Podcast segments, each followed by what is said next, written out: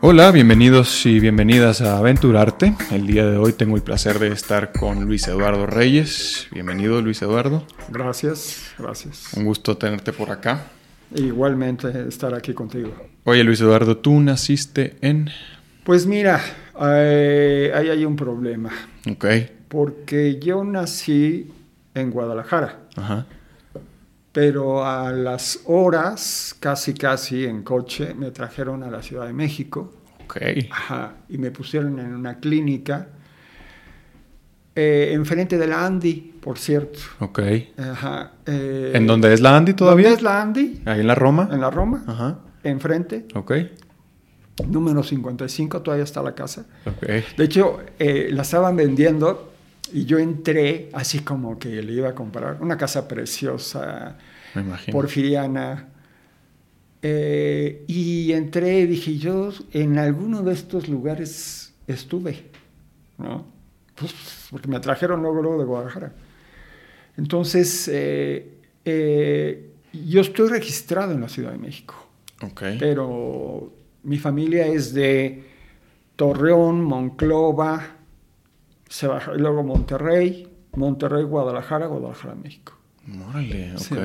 Oye, pues llevas el récord porque he tenido un par de invitados en donde igual este, nacieron aquí, pero a los 30 días se fueron a tal lugar, o a los meses o a los años, y tú a las horas ya... A las horas, a las horas. O Llevas sea, yo el nací a las 11 de la noche Ajá.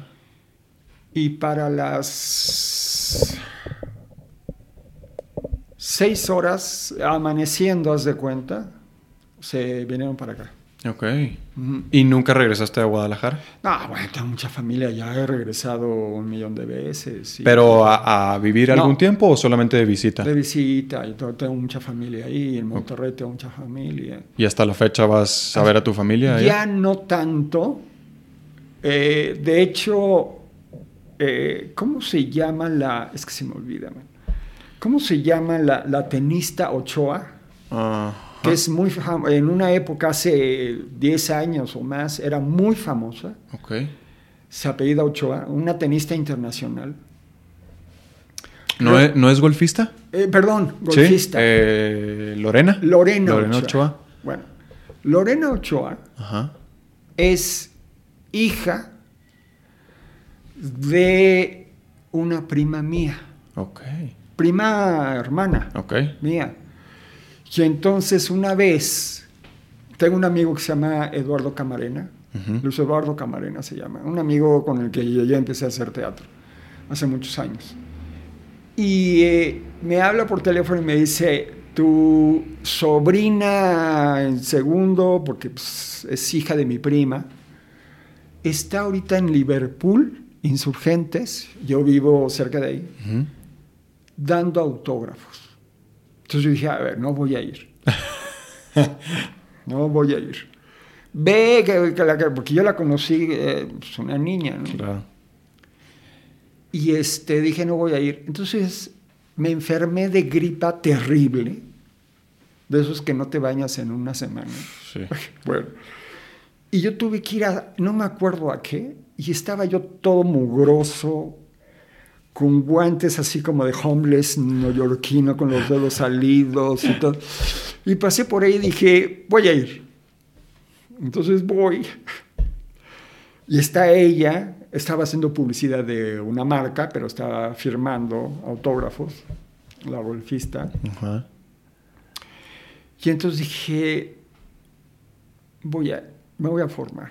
Pero yo estaba todo, es- imagínate, ¿no? Como homeless. Entonces me formo, llego a la mesa, así una cosa como esta, y le digo, tú no te acuerdas de mí, pero yo soy tío en segundo grado tuyo.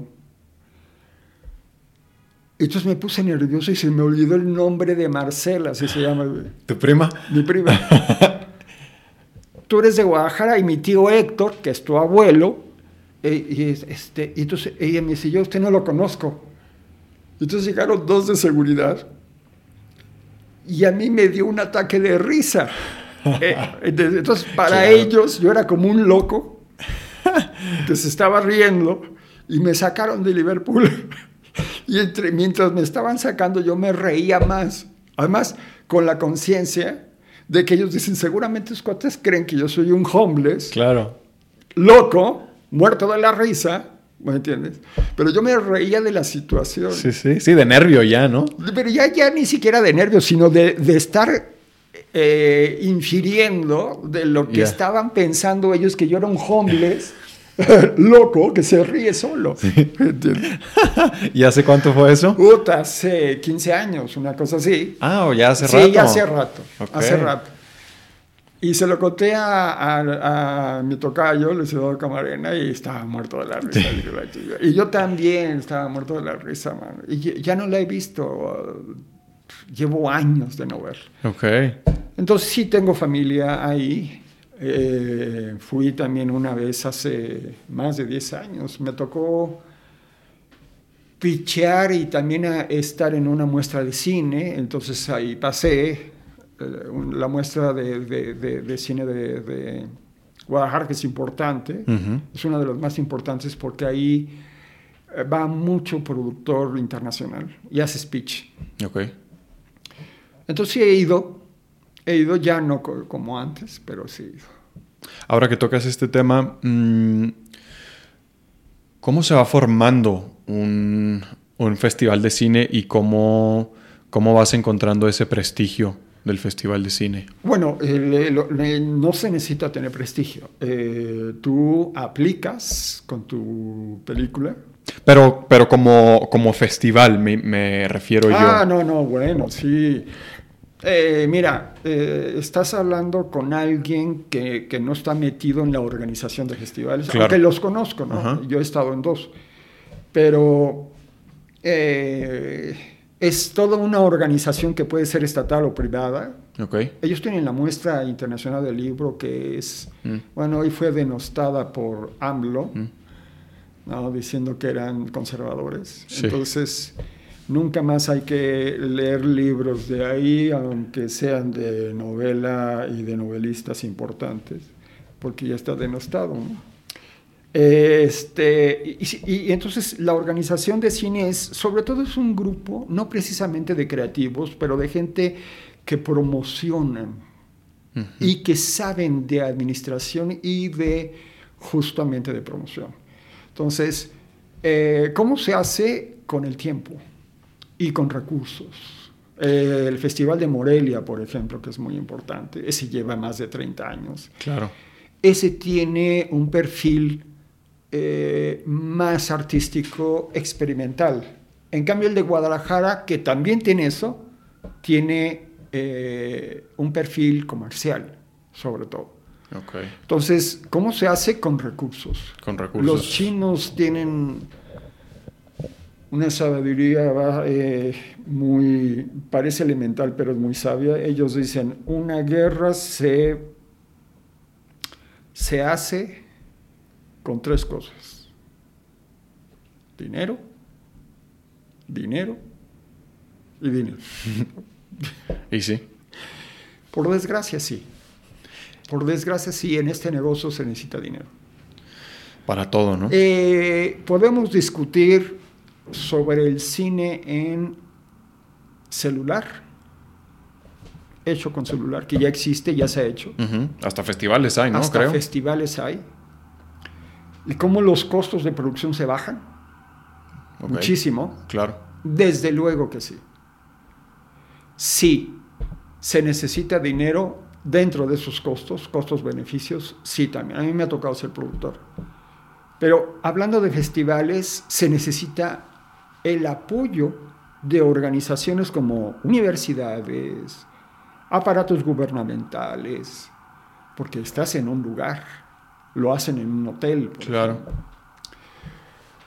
Ah, Así que eh, eh, yo, eh, y además, está el festival, termina el festival y ya están con contactos de lo que viene el siguiente año. O sea, esos cuates no tienen vacación. Sí, me imagino. Entonces sí se necesita, sobre todo de, de- de organizadores. Eh, hay gente que no tiene la experiencia cinematográfica, pero sí tienen la experiencia de la promoción, de productos. Y el cine es un producto más. Mm, Claro. ¿no? ¿Cuáles eh, son los tres festivales más importantes de México? Guadalajara, Morelia. Guadalajara, Morelia, ya hay uno en Monterrey, ya hay uno en, en Baja California, El, el de los Cabos. El de Los Cabos. Ok. Sí, yo, yo me quedaría con esos dos. Todavía. Guadalajara y Morelia. Y, Mo- y Morelia. Ok. Sí. Sí, pues definitivamente son los más, los más prestigiosos. Sí. ¿no? no sabía que el de Morelia llevaba Mm, 30 años. lleva 30 años, Órale. más, inclusive. Ok. Sí. ¿Y cómo descubriste tú que te gustaba el arte? No, eh, yo soy un advenedizo. Ajá. Sí, y, me- y con el tiempo me gusta decirlo más. Esto no significa que yo no diga que no hay im- eh, eh, la importancia de la educación ¿no? y de una escuela. Bueno, tú sabes que yo vengo del CEA, soy uno de los maestros más antiguos del CEA, entonces sí creo en una metodología. Claro. En mi caso, yo soy un advenedizo, porque yo no estudié teatro, Yo no fui a, a- a filosofía y letras en la UNAM, ni pasé por una escuela de teatro. No estudié dirección tampoco, ni de teatro, ni de televisión, ni de cine. Eh, sí, obviamente estuve en un taller de composición dramática, ajá, eh, un año, y luego mantuve una relación muy cercana con eh, Hugo Argüelles Ok. porque fue mi mentor como de varios y de varias generaciones. O sea que con él fue tu aproximación. Sí, pero te voy a decir qué fue lo que sucedió y por qué soy advenedizo. Eh, tampoco estudié televisión, Ok. eh, tampoco estudié cine, nada. Me gustaba el cine y me sigue gustando y todo, nada. Lo que pasó fue un accidente, dos accidentes. Ok. Yo trabajaba, yo estudié en la Ibero. Ajá, estudié comunicación, algunos cursos de sociología, pero sobre todo comunicación, en la carrera de sociología, pero eh, sobre todo comunicación. No me recibí, lo siento, me dio flojera. Me di cuenta después que era una pérdida de tiempo, no estudien eso. Ok. Eh, y, este, y entonces, eh, yo estudié comunicación, soy de la generación de Jorge Ramos, de eh, Arriaga, Guillermo, ajá, de Salvador Narcia, que es un, eh, eh, fue un importante comunicólogo de noticieros en Televisa. Ok. Este, él eh, me va a perdonar, pero que me, per- me perdone porque se me olvida siempre su nombre. Él es el, el, el, el monero más importante de Reforma, el que hace caricatura política de Reforma. Ah, sí. Eh, se me va su nombre siempre. Él, eh, éramos un grupo de cinco Ajá. que estábamos ahí. Eh, la mayoría se fue para televisión. De hecho, todos. Yo me fui a la publicidad. Nunca ejercí, hice muy poco publicidad, algunos comerciales. Pero sobre todo no. Eh, y de ahí, saliendo, me fui a Xerox de México. Entonces yo me encargaba de hacer las exposiciones en la Ciudad de México de Xerox. Eh, lo que cu- cuando hay un festival y todo, eh, la escenografía y todo eso, y para vender, yo lo hacía. Ok. Fue desastroso. Las oficinas estaban enfrente, eh, arriba del, del City eh, eh, de Banamex, bueno, ahora era el, el- el Banco City, el americano. Ajá. Está todavía en Avenida Reforma, muy cerca entre, entre el Ángel y eh, los Niños Héroes, el monumento a los Niños Héroes. En medio ahí está. Entonces era desastroso porque, ay, hijo mano, o sea, yo tenía una tarjeta que me checaban a mí cuando yo iba al baño. ¿En serio? Ajá, y luego tenía enfrente, arriba, tenía eh, la musiquita, porque ahí estaba este, el, el altavoz, Ajá. De una cosa que se llamaba en mi época audio music, que era música para trabajar. Entonces te ponían música así muy suavecita. Ok. Entonces todo el día eso, enloquecías. Sí, claro. Yo dije, no puedo estar aquí. No puedo yo estar aquí. Y ah, vi en una convocatoria eh, que estaban solicitando a gente de comunicación para un, eh, una... eh, está la SEP, la Secretaría de Educación Pública, y eh, esta dependencia depende de la SEP, se llama Instituto de Educación para Adultos, Ajá. el INEA. Entonces se estaba creando. Entonces yo fui, apliqué para eso, estaba enfrente de la Ko- Koyoshowski, es enfrente, es un palacete. Eh, y me admitieron, entonces renuncié acá y estuve un año y medio trabajando en el subsistema de educación básica en centros de trabajo. Y yo lo que hacía era hacer audiovisuales para convencer a los empresarios a que sus trabajadores tomaran clase después de trabajar. Era llevarse las televisiones y las caseteras, a ti no te tocó eso, pero... Sí. Y entonces proyectarles que la importancia de que hicieran la primaria y secundaria, ah, bueno, yo estuve ahí un año y medio. Nos cambiamos de lugar y nos mandaron a eh, muy cerca del Hotel Roosevelt, Álvaro Obregón e Insurgentes. Ok. Ahí está el Hotel Roosevelt que lleva miles de años ahí.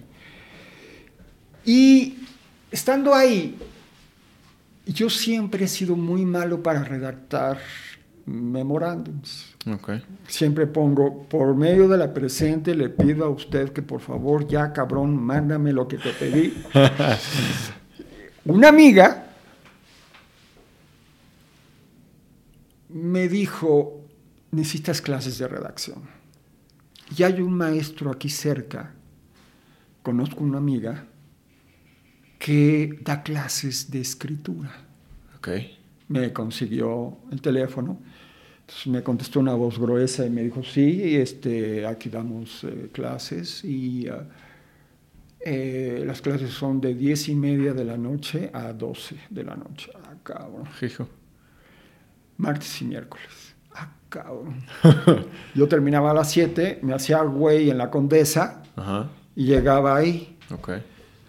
Cuando veía las clases, éramos como 12, decía, qué raro redactan aquí. Un día, una noche, el maestro se enojó porque nadie leyó un libro, incluyéndome. Dio un golpe en la mesa.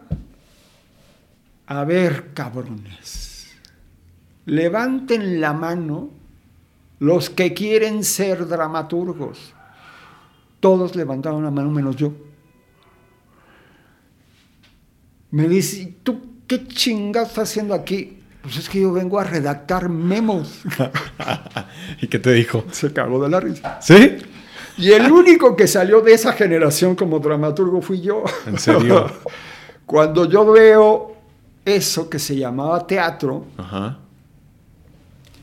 me encanta.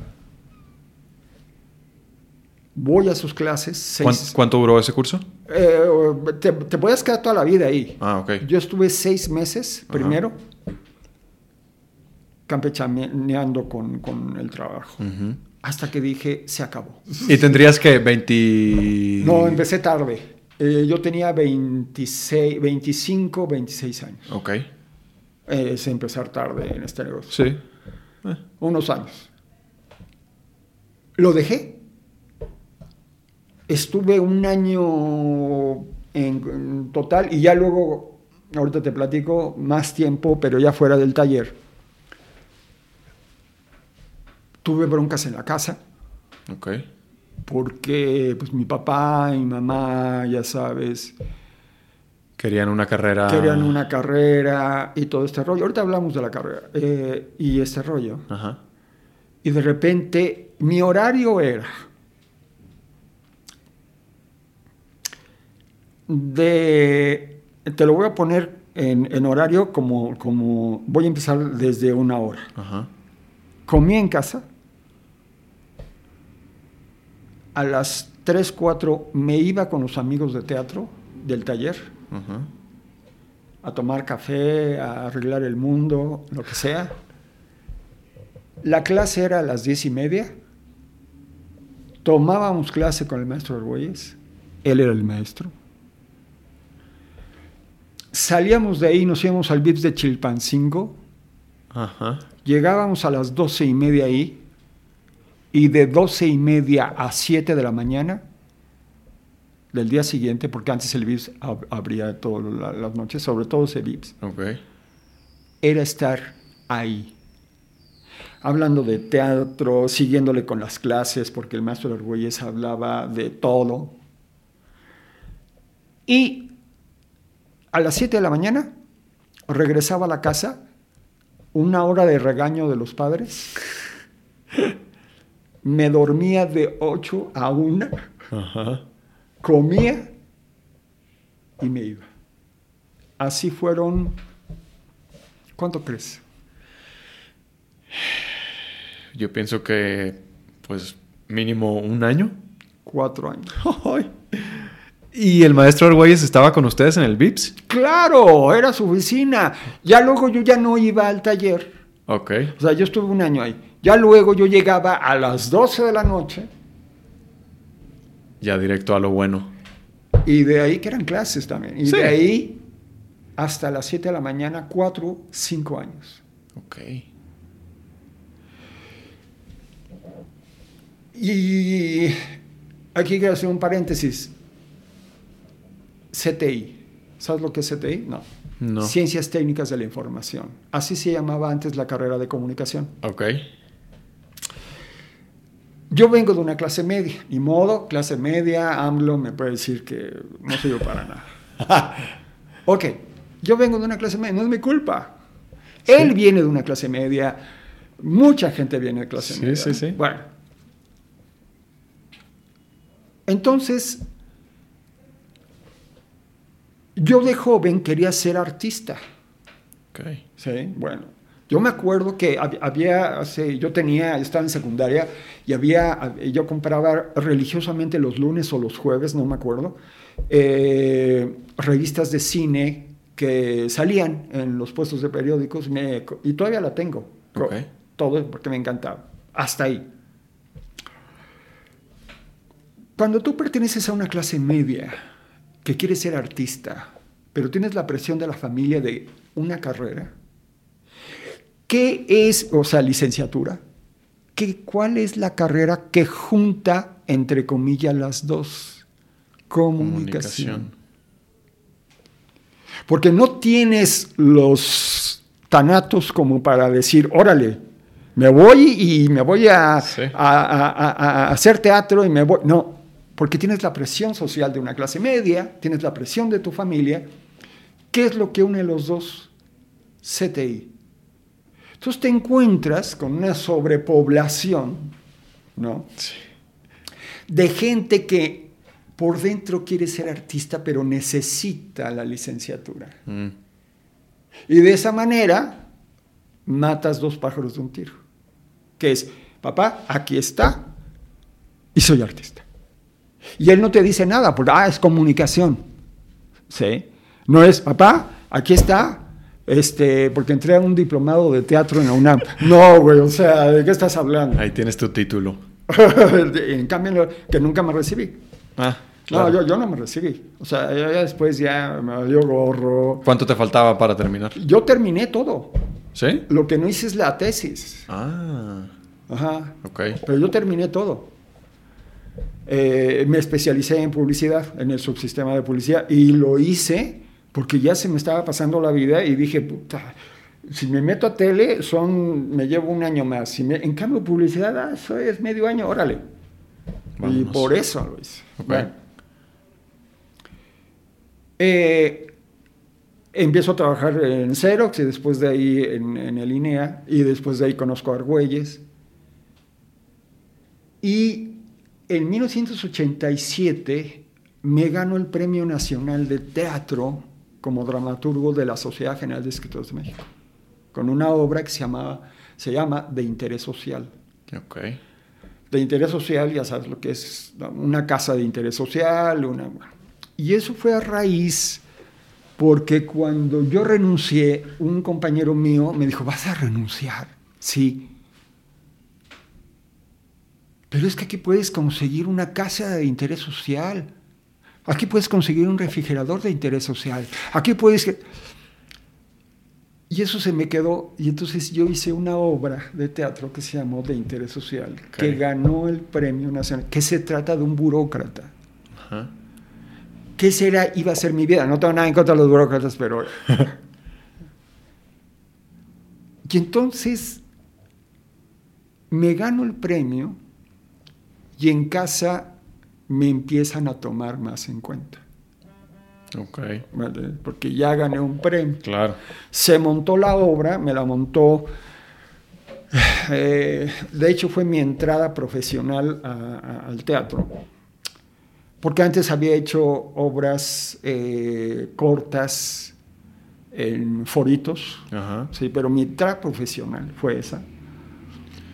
Como, aparte de como escritor, también como director? No. Como escritor. Como escritor.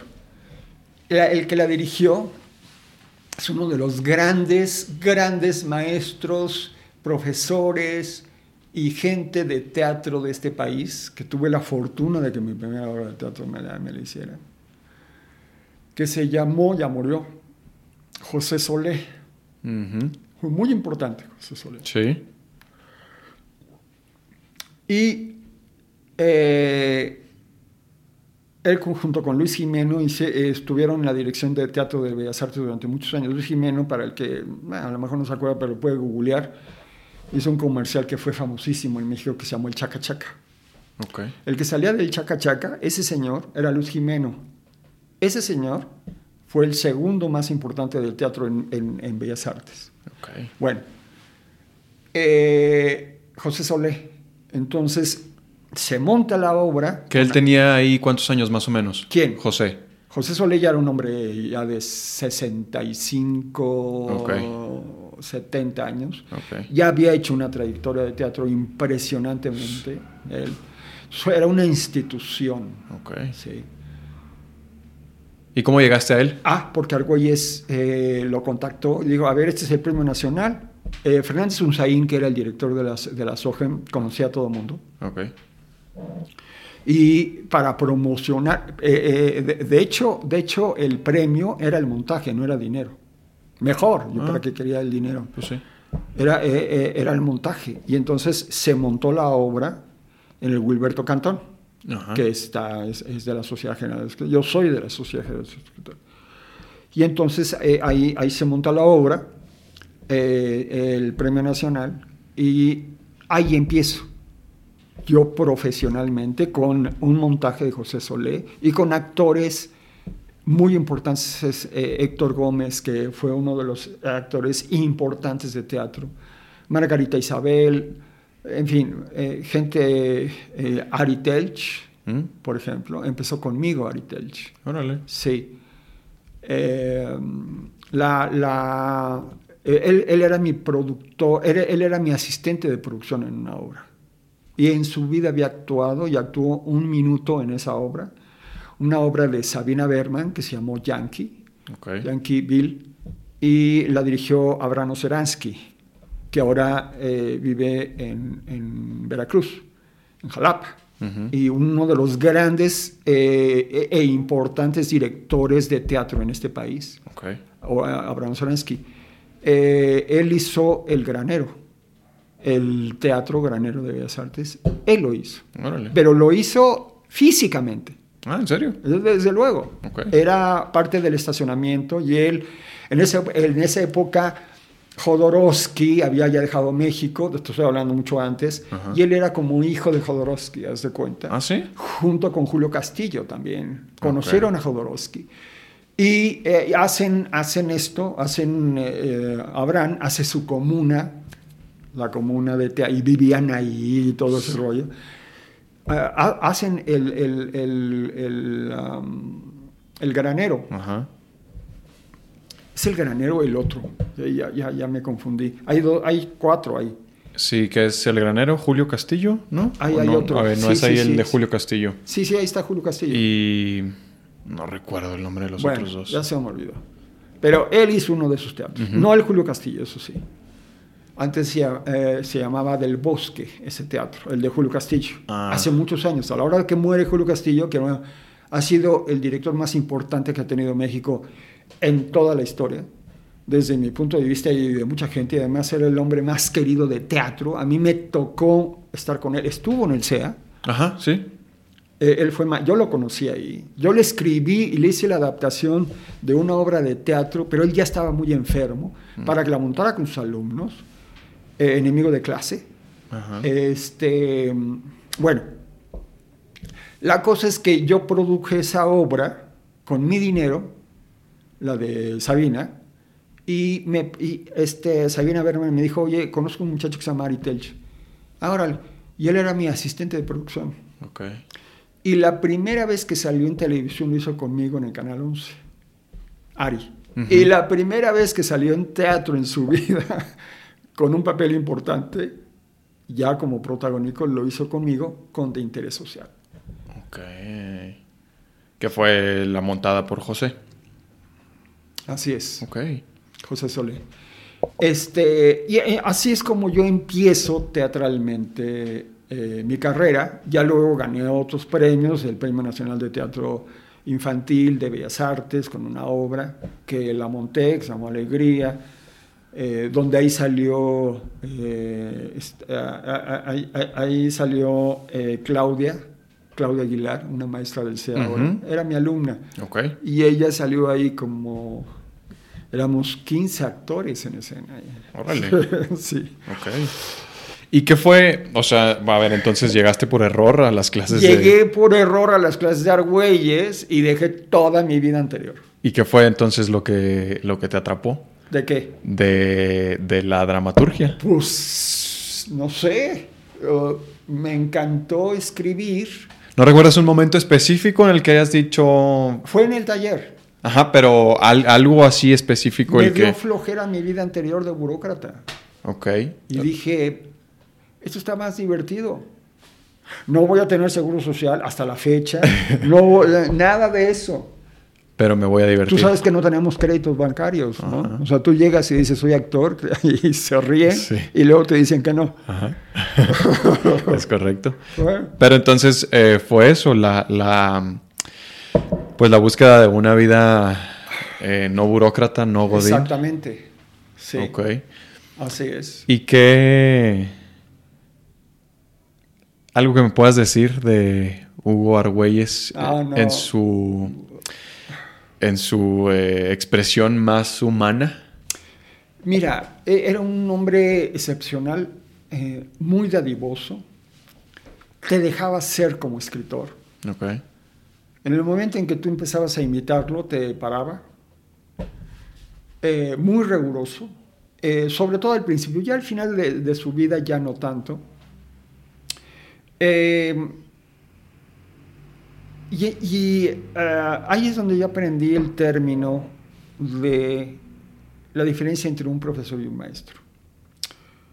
Yo he sido profesor casi 40 años. Bueno. Pero la diferencia entre un profesor y un maestro es que el profesor lo que hace es que te da senderos, te ahorra tiempo, te da tips, te da conocimiento, te da información. Pero un maestro te cambia la vida. Mm, Esa es la diferencia. ok. Me cambió la vida. Y luego hubo otro que tú conoces, que ahorita hablamos de él, que me volvió a cambiar la vida. Y también fue totalmente fortuito. Okay. Empiezo yo a, a, a, montar obras de teatro, me empiezan a montar obras de teatro, y de repente digo, ¿y por qué no las dirijo yo? Sin ningún conocimiento, yo ya había montado mis obras en un acto, empecé a dirigirlas. Me gané el premio punto de partida de la UNAM, que es un premio importante ahí por desconocimiento, porque el premio punto de partida, para, para, estar en el premio, todavía existe el premio punto de partida, creo, necesitas ser, eh, estar en la UNAM. Okay. Eh, haber hecho una carrera ahí o lo que sea, pero tienes que estar matriculado ahí. Yo no sabía y lo mandé y gané. Y me acuerdo cuando me entregaron el premio, se me acercaba una chava y me dijo, oye, este, vamos allá a tu cédula. De... Y yo, ahí me di cuenta que la había cagado. Y ya me dice, güey, me dice, güey, y todo, sí, felicidades. Y ya me fui, monté la obra. Me fue muy bien con la obra. Eh, la, la, hice con Odiseo Bichir. Ajá. Se llama La vida secreta de dos cualquieras y se publicó y todo. Estas, todas estas obras se han publicado. Y, ah, ese fue, eh, eh, yo creo que mi primer montaje profesional como director. Okay. Pero sin haber estudiado absolutamente nada.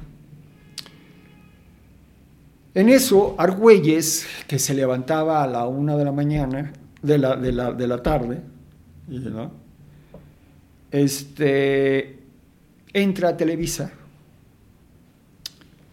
y eh, en lo que antes era el Centro de Capacitación Actoral, antes del CEA. Entró como maestro. Como maestro. ¿De qué? ¿Recuerdas? De análisis de texto. Ok. Argüelles eh, eh, ya me había mandado a mí, a, por ejemplo, a la SOGEM a dar, en lugar de él, a dar clases. Me acuerdo una en Querétaro, en la sala de cultura de Querétaro, que dijo, yo no voy a ir. ¿Quieres ir? Sí. Yo me iba allá. Como en su representación. Sí, sustitución. Y, yo daba clases los sábados y todo. En ese, este, estoy hablando de 1988. No, sí, por, no, 86, perdón, 85, 86, en el terremoto y todo eso. Mm. Argüez me acuerdo que me decía, tienes que ser actor para que veas lo que se siente estar arriba del escenario y no solamente escribas y todo. Y lo hice, yo no soy actor. Estuve en, obras, en dos obras importantes, en una fue como asistente y actor, y en la otra como actor, y con dos grandes directores. Uno es Miguel Sabido, que es un gran maestro también. Miguel Sabido. Eh, hicimos Juana la Loca, y que fue uno de los grandes éxitos de este, en su momento. Eh, eh, y luego estuve con el maestro Ludwig Margulis, que también dio clase en el CEA. Y con él hicimos una obra que en su momento fue eh, la conmoción, yo ahí como actor, en un papelito obviamente. los protagónicos eran Fernando Balzaretti, maravilloso actor que ya murió, y el Pato Castillo que acaba de morir. Mm. ¿Y cómo te sentiste como actor? Se llamó Jackie Suamo. ¿eh? Jackie Suamo. Ajá, Jackie Suamo. Este, yo no soy actor. Ahí conocí a Juan Carlos Colombo, por cierto. Okay. Yo no soy actor, pero digo, sí estuve ahí en el escenario y todo, pero yo lo que quería es estar abajo. Okay. Pero sí sentí lo que era estar ahí. Hice otro, otro par de obras, ya luego dije nunca más. y entonces dirigí. Pero que tuve. Eh ¿Lo padeciste? ¿Si hubo...? No, no, no. Si tú me dices, eh, eh, por ejemplo, en cine, un amigo hace, antes de la pandemia, justo empezando la pandemia, hice una película y me dijo, oye, necesito una pareja así de tu edad, que esté caminando, que y tiene un parlamento y la escena dura un minuto, échatela. Y me la he hecho. Ok. Pero que tú digas, necesito ser... no. Ok. Eh, en algunas películas mías yo he salido en beats. Ajá. Eh, y, eh, y, en teatro, que también me tocó, una vez hice un monólogo de un amigo, que ya murió, por cierto. Ok. El, sí me gustó y todo, Pero mi primera incursión como director, sin haber estudiado dirección, fue con una obra mía, La vida secreta de los cualquiera, que había ganado el punto de partida. Me gustó dirigir. Entonces empecé a dirigir un poco más. Okay. ¿no? no todas mis obras, pero, pero sí algunas de mis obras. Pero habías estado, perdón que te interrumpa, habías estado eh, presente en los montajes de tus obras previas. Sí, también. Que, fuiste ahí eh, teniendo cierta noción de cómo dirigir. No, nada, nada, nada. No, nada. Ya el actor, mira, hay un dicho entre directores que es el mejor autor es aquel que está muerto o vive muy lejos allá en Argentina. Para que no se esté metiendo. Para que no esté jodiendo. Ajá. Sí, bueno, igual, hicieron conmigo eso. Ok. Ah, claro. Eh, bueno, eh, empecé a dirigir, me gustó lo de la dirección, empecé a dirigir un poco más. En, eh, Argüelles entra a, Televisa a dar clase, al centro de capacitación. Y me dice, yo en las mañanas no voy a ir a dar clase. Ve tú. Entonces yo iba en su representación a dar clase de análisis de texto. Yo tenía la misma edad que los que estaban. ok. Yo ya había dado clases, te digo, eh, porque él me había eh, delegado algunas. Me gustó mucho. Y ahí conocí al segundo maestro que me cambió la vida, que es Eugenio Cobo. Ok. Y ahorita te voy a decir por qué. Lo que hizo el señor Cobo fue, a ver, tú ya no vas a ser representante de nadie, tú ya eres maestro, punto. Entonces me hizo un contrato. Okay. Porque el otro era ni contrato. Sí. Me hizo un contrato, entonces yo daba clases en la mañana, ya yo como maestro, y Argüelles en la tarde, que era cuando llegaba.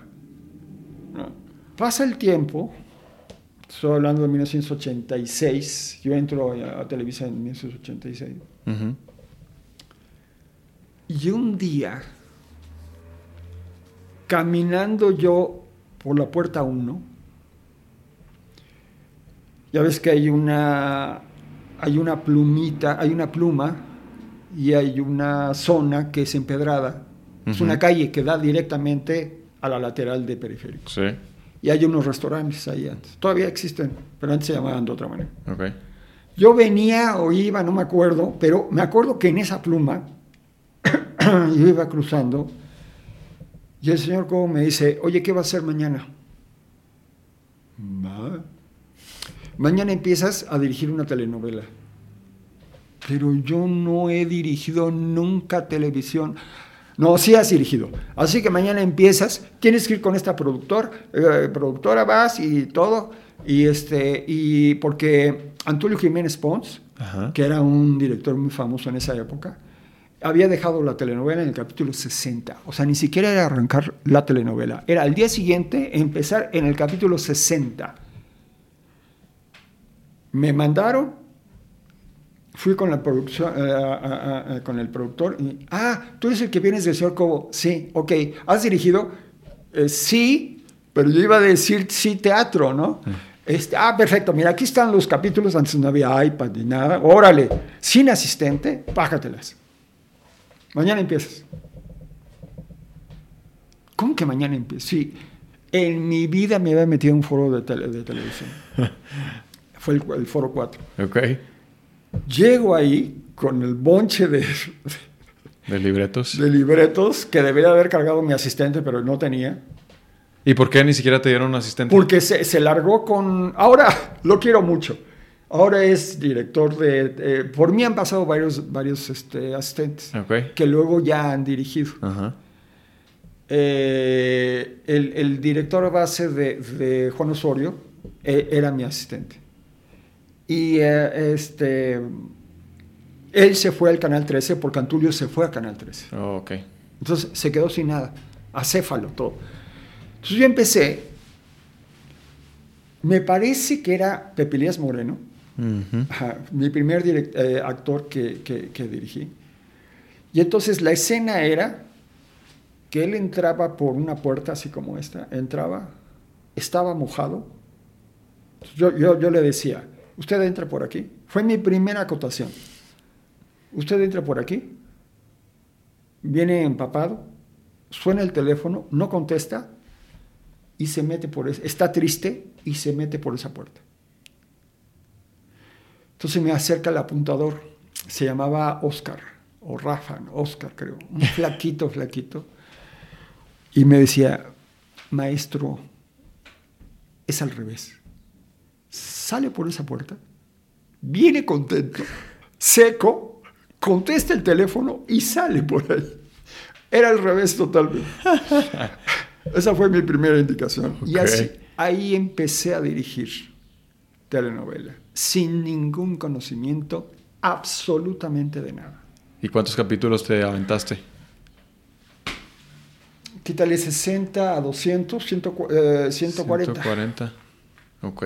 ¿Y, y tú solo? ¿Se, ¿Se, usaba segunda unidad? Sí, en aquel... había, siempre ha sido así. Siempre, ok. Sí, yo no era el, el, director. Ah, no, sí, yo era el director base, porque Antulio era el, era el director uh, mero, mero, sí.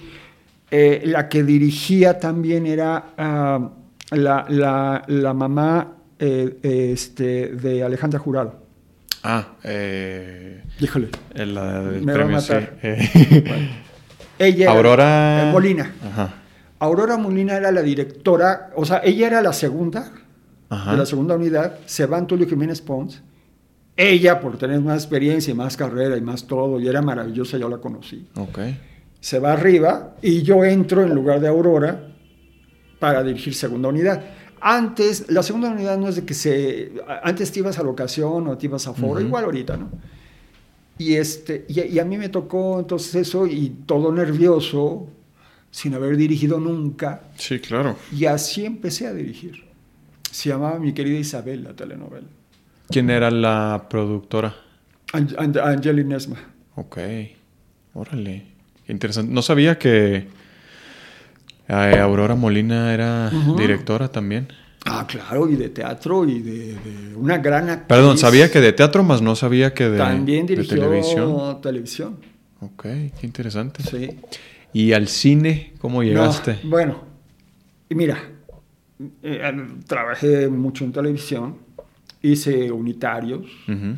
hice sitcoms, eh, conocí a André Barren, eh, uno de los productores ahí, hicimos varias cosas juntos, o sea, hicimos sobre todo dos producciones que fueron en su momento muy buenas.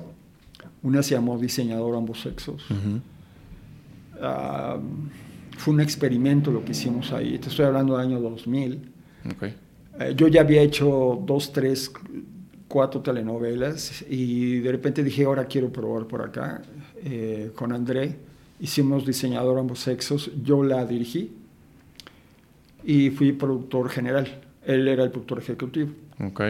¿Me puedes explicar la diferencia de esos Sí, dos claro, hay, hay. Primero te voy a decir una diferencia un poco jalada de los pelos. Que no es precisamente así. Haz de cuenta que esta mesa divide dos cosas, arriba y abajo. Ajá.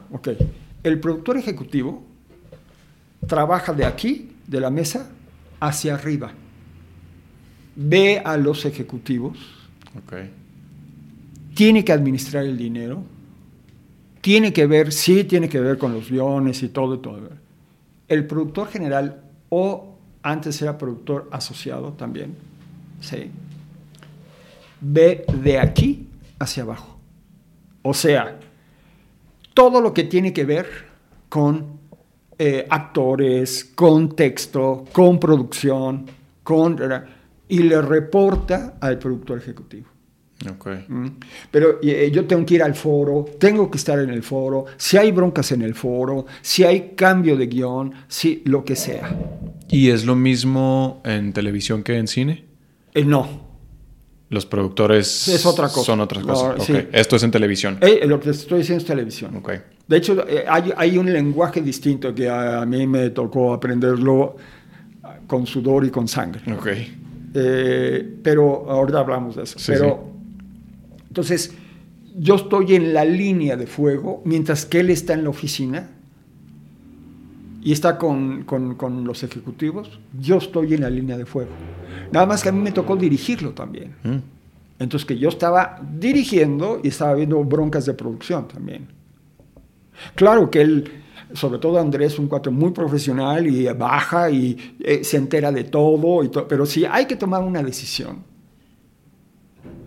no es de que ahorita lo checo, es que tomas la decisión porque conoces el asunto. Ahora eso se le llama showrunner. Mm. ¿Ah?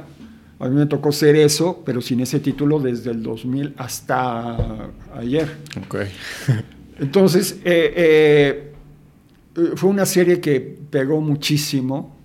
Ha sido la, la, que ha tenido el rating más alto de toda la barra de, de, sitcoms hasta la fecha.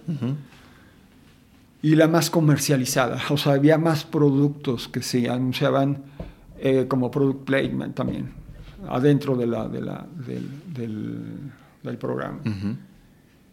Y luego hicimos otro que fue un guamazo también, que se llamó María de todos los Ángeles, que fue un guamazo.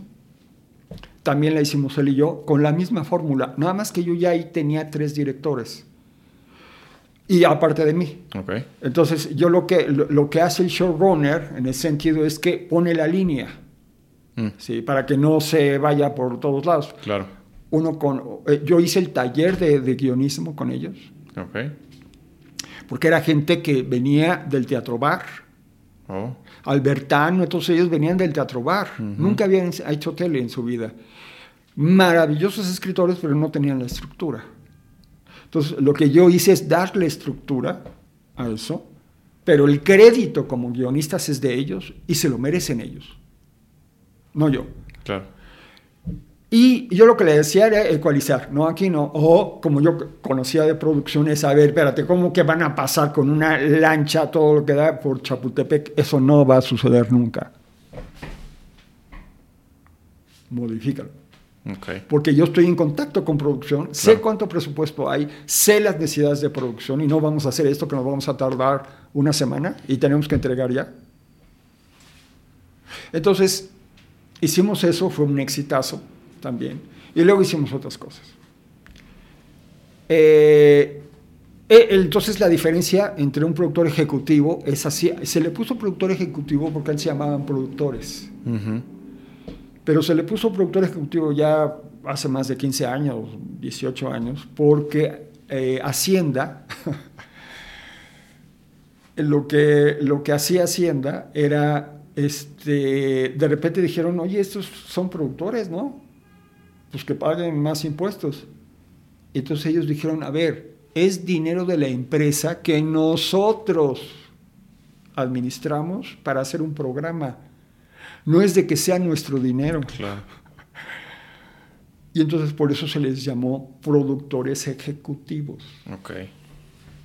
Antes era nada más el productor. Nada más el productor. Sí. Está el productor general, bueno, está el productor ejecutivo, productor general o productor asociado luego viene coordinador de producción, luego jefes de producción. Eh, ¿Qué hace el coordinador de producción? El coordinador es, ahora sí que es coordinar todos los elementos. Haz de cuenta que es el, sin ofender, es el, perrito que al ganado, órale, en producción. Ajá. Sí. Él hace los breaks, se los enseña al, al productor asociado, el productor asociado dice sí o no, eh, ¿no? Eh, él, te coordina, tú necesitas eh, este, juguetes como le llamamos, todos los Zoom y todos los cámaras y demás.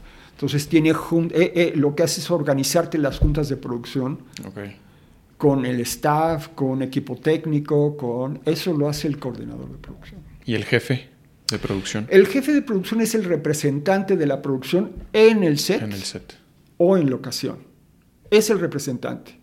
E, es un papel importante en ese sentido porque él no tiene que ir el productor, el coordinador está loco en la, en la oficina solucionando problemas para que tú estés ahí. El jefe de producción es el que está. Hay un problema que puede resolverlo, lo resuelve en ese momento. Si no lo puede resolver, habla al mero mero. ¿Me entiendes? Él es el representante de. Pero él tiene que coordinar a todo mundo de que hay un tiempo. Claro. ¿Me entiendes? Y entonces tiene que ver con el, el de, el, de, el de camionetas, tiene que ver con, con el de el, el catering, tiene que ver que todo marche Conforme al plan. conforme al plan, al break, para que tu actor puedas decir tus cosas. Ok. Y a veces mal. Y a veces muy mal. ¿Por qué no los hacen hologramas a los actores? Híjole, pues no lo digas porque como va la tecnología, no sé qué vaya a pasar con, con nosotros en algún punto. Y entonces, ¿cómo llegas al cine? Algo que te da la televisión, ya después de hacer muchos años de televisión, yo entré tarde al cine. eh, lo que te, algo que te da de veras la televisión es la capacidad de resolver problemas. O sea, a ti te pagan por resolver problemas. Entonces, de repente decías, pues esto acá, güey, acá, y acá, acá, acá, acá, acá. Tú lo conoces, un- que luego fuimos socios y tuvimos una casa productora, eh, Alfredo Gurrola. Ujú. Un día, también yo en un café, yo vivía donde está la soja, muy cerca de ahí, eh, este, eh, en la San José Insurgentes. Eh, Wilberto Cantón está el teatro. Ahí están las oficinas centrales de la soja. Yo vivía a una cuadra de ahí. Y hay un cafecito donde está el Parque de la Bola, así se llama, atrás del Teatro de los Insurgentes. Yo estaba ahí muy contento y de repente llega él y me dice, oye, conocí a un tipo que puede conseguir dinero para una película. ¿Tienes algo? Entonces le dije, ¿por qué no hacemos de interés social? Ah, no es cierto, eso fue antes, eso fue con un amigo antes, perdóname. Eso fue, esa película, sí hizo película de interés social. Ok. A ver, me tengo que ir para atrás. Sí, sí. 1993, 94, 95, 96, Ujú. por ahí. Yo estaba en teatro y a una directora, Marcela Fernández Violante, se llama Marcela Fernández Violante, ella fue directora de, el la sección de autores, autores son guionistas del STPC, que es el sindicato de cinematografía de todos, que tiene varias secciones varios sindicatos. Está el ANDA, está técnicos y manuales, está autores, está directores. ¿eh? Bueno. Eh, ella me, me, me, me- ah, y además las secciones son como vecinos ahí, ¿no? Ahí está directores a una cuadra, autores está a otra cuadra y la soja está a otra cuadra. Ok. Entonces eh, me llama Marcela, Francis Violante, y me dice, oye, yo vi una obra tuya hace tiempo, hace algunos años, que se llamó De Interés Social. ¿No te gustaría hacerla cine? Y yo, sí. En mi vida había escrito un guion de cine. Órale. Empezamos a trabajar. eh, en esa época se llamaba eh, Pronarte y eh, la, ca- la casa productora del gobierno.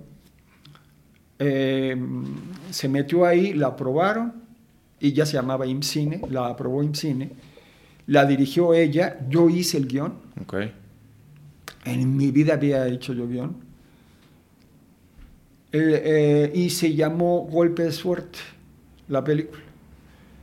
Estuve nominado para el Ariel como, como guion, no lo gané, Ok. pero estuve nominado, te entregan ahí tu diploma de... Órale. Ajá. Eh, y así fue como yo entré al, al- al- al cine como guionista. Ok. Bueno, al mismo tiempo, yo escri- eh, me puse a escribir una novela. Dije, a ver qué pasa. Entonces escribí una, una, una novela, estoy hablando ya en los noventas. La escribo y voy con editorial Era y se la entrego. Y eh, editorial Era le gusta y la publica. Y le fue muy bien a la novela. Y también estuve eh, eh, nominado como la mejor novela en, en esos años publicada. Hay un premio sobre la mejor novela publicada. Ok. Y se llama Modelo antiguo. Modelo Antiguo. Entonces, a raíz de eso, IMCINE, que yo ya había hecho una película, la de golpe, eh, golpe de suerte de interés social, me dice, se las llevo a ellos y, me, y, y junto con Alejandro Camacho. Ajá. Él, él- él tenía el Connect. Y entonces se interesan por ella. Por la novela, no estaba el guion. Querían ponerme otra actriz que no voy a decir su nombre. Y yo, la, yo quería a Silvia Pinal. Oh. Entonces fui con Silvia Pinal, que estaba haciendo una obra de teatro en el Shola con Ari Telch, Oh. que ya era mi amigo. Preséntamela. Me la presenta, le entrego la novela y ella dice, quiero hacerla. En, la, en el jurado, para aceptar, estaban, entre otras personalidades, García Márquez. Órale. Y García, En el IMCINE. En el IMCINE. Él ha, ha sido un hombre de cine de toda su vida, ¿no? muy importante. ¿no? Tiene una de las películas importantísimas de teatro independiente que se llama En este pueblo no hay ladrones, que dirigió Alberto Isaac, su hijo ahora es director, y él era el guionista. Y toda su vida fue un amante del cine. Hizo varias películas como guionista, pero varias películas como guionista. Una vez dijo él que Cien años de soledad, que es con la que se- conoce mundialmente, Mundialmente. y a todas las demás también. Una vez yo lo oí decir que esa eran cinco guiones rechazados que juntó. que. Bueno, pero quién sabe si es cierto. Ok. Ahora estás hablando de un hombre, él, él estuvo y fue uno de los organizadores de la escuela de Cuba de cine. Ajá. Y él daba clases de guionismo ahí. Ok. Bueno, es un hombre muy importante en ese sentido. Él conoce la novela, García Márquez, conoce a Silvia Pinal, obviamente. Silvia Pinal va y le dice, yo quiero hacer esta película. Y se hace la película. Ok. Se llamó Modelo Antiguo. Le cambiaron muchas cosas de mi novela, pero yo, era, yo estaba empezando, entonces ahí me ganó el- la novatada. Eh, se hizo, estuvo nominada, ganó un premio en, en París, eh, la película, y fue la última película de Silvia Pinal, no como actriz, porque luego hizo una más con un amigo mío, Francisco Franco. Eh, pero fue su última película como protagonista, fue Modelo Antiguo. Órale. Entonces, ese fue mi segundo guion. Gracias, bueno, no, no, el guion no fue mío, pero fue una historia mía. Fue la segunda vez que yo eh, estuve en, en- en este, Involucrado. involucrado en el cine. ¿Y quién hizo la adaptación? ¿Sabes que no me acuerdo? Ok. Pero no estuviste tú involucrado en, Nada. La, en la adaptación. Nada. Ok. Eh, pero en créditos todo dice basado en, ¿no? Eh, ahí conocí a Silvia Pinal, luego estuve con, con ella en este, Mujeres Casos de la Vida Real, en donde yo hice algunos, este, ah, se me olvidó una cosa importante. Eh, yo hice algunos guiones, Ujú. Ah, Ajá, entre ellos me, me dirigió Alberto Isaac, eh, que de repente pasó por ahí, y Ripstein. Mm.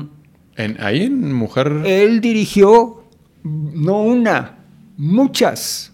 Ripstein, el director Ripstein, Arturo Ripstein, él dirigió ahí. No sabía. Una vez me puso una cagoteada.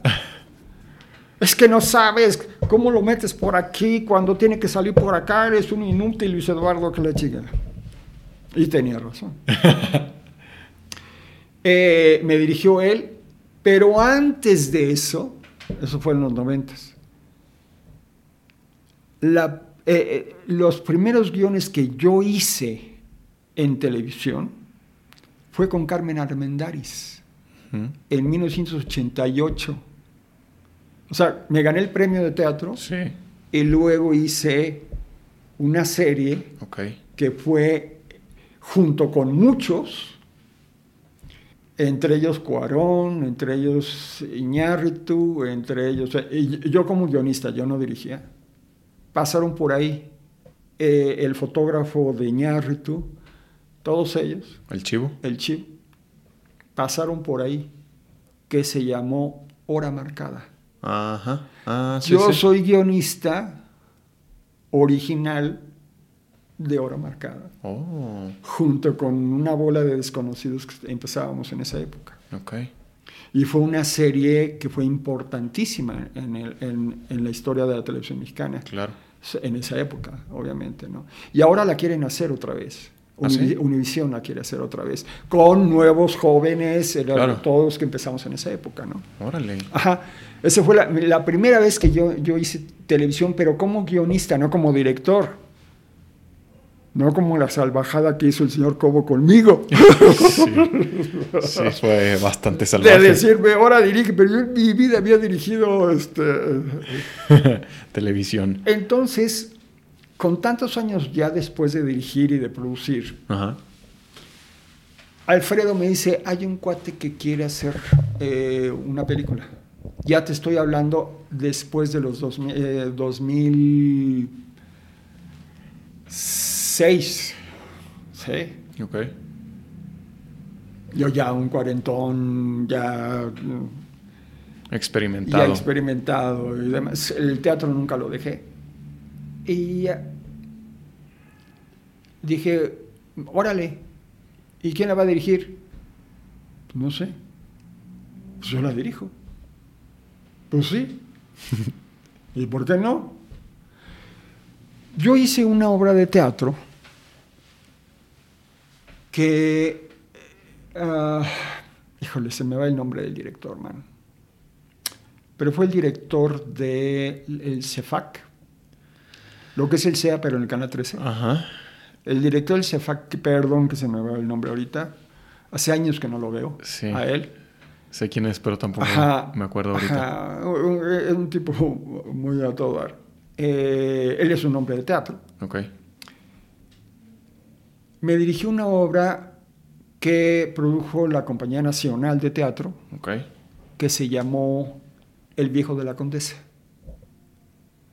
La montamos en un teatro que ya no existe, era un teatro muy grande, enfrente del Monumento a la Revolución, muy cerca de ahí, muy, muy cerca del muy cerca de la Lotería Nacional y, y Sí, sí. Era, era del Seguro Social, con el terremoto, Gorro, etcétera. Ah, pertenecía a un sindicato también, una cosa. Y ahí montamos esa obra, él la dirigió. Eh, también me montaron en la UNAM, eh, Juan Luis de Alarcón, un amigo, también me montó una obra que el título me lo, me lo, me lo regaló Benjamín Kahn. Eh, antes la obra se llamaba de otra manera, pero luego él me dijo, ¿y por qué no se llama así? Le dije, "Está- que está increíble, que se llama eh, Crónica de una tuerca, un tornillo y un cornudo. Mm. Es la historia de, de México en cinco cuadros. Eh, esa la montamos ahí. Y en, eh, eh, esta que te digo, eh, El viejo de la condesa, me- el, el protagónico era el Pato Castillo. Y entonces ahí estaba Darío Tepié, un actor, y no me acuerdo quién más. Bueno, y le fue bien a la obra, etcétera. Y entonces, regresando con Alfredo Gurrola, me dice, hay un cuate que se llama Telber Gustafsson, ah, que, eh, puede conseguir dinero para hacer la película. ¿Pero cuál? Entonces yo le dije, ¿por qué no hacemos El viejo de la condesa y lo hacemos película? Órale. Eh, pasaron miles de cosas y eh, esa película se fue más a Estados Unidos, eh, Blockbuster, que aquí en México. Ok. Eh, hubo la relación para hacer eso y fue mi primera película que hice, yo como director. Ah, y es otro tiempo, es otro tiempo, es otro timing el que necesitas. Aprendí a hacer cine, eh, pero con toda la escuela de haber hecho televisión y de saber manejar a un staff. Es otra cosa. Claro. Sí, es otra cosa. Ah, al mismo tiempo, terminé esa película e hice otra película que se llamó... Esa le fue muy bien, económicamente hablando, porque costó 11 millones de pesos y recaudó muchísimo dinero, Ok. que se llamó Amor letra por letra, con Silvia Navarro. Y ah, ese ya fue con videocine. Eh, y también ahí aprendí a, a- a- a que las cosas se llaman de otra manera. Por ejemplo, yo tenía un director, un amigo director que me decía, tú te tienes que enojar aunque sea una vez. O sea, que se vea quien... ¿Quién manda? Aunque todo esté marchando bien, tú enójate aunque sea una vez.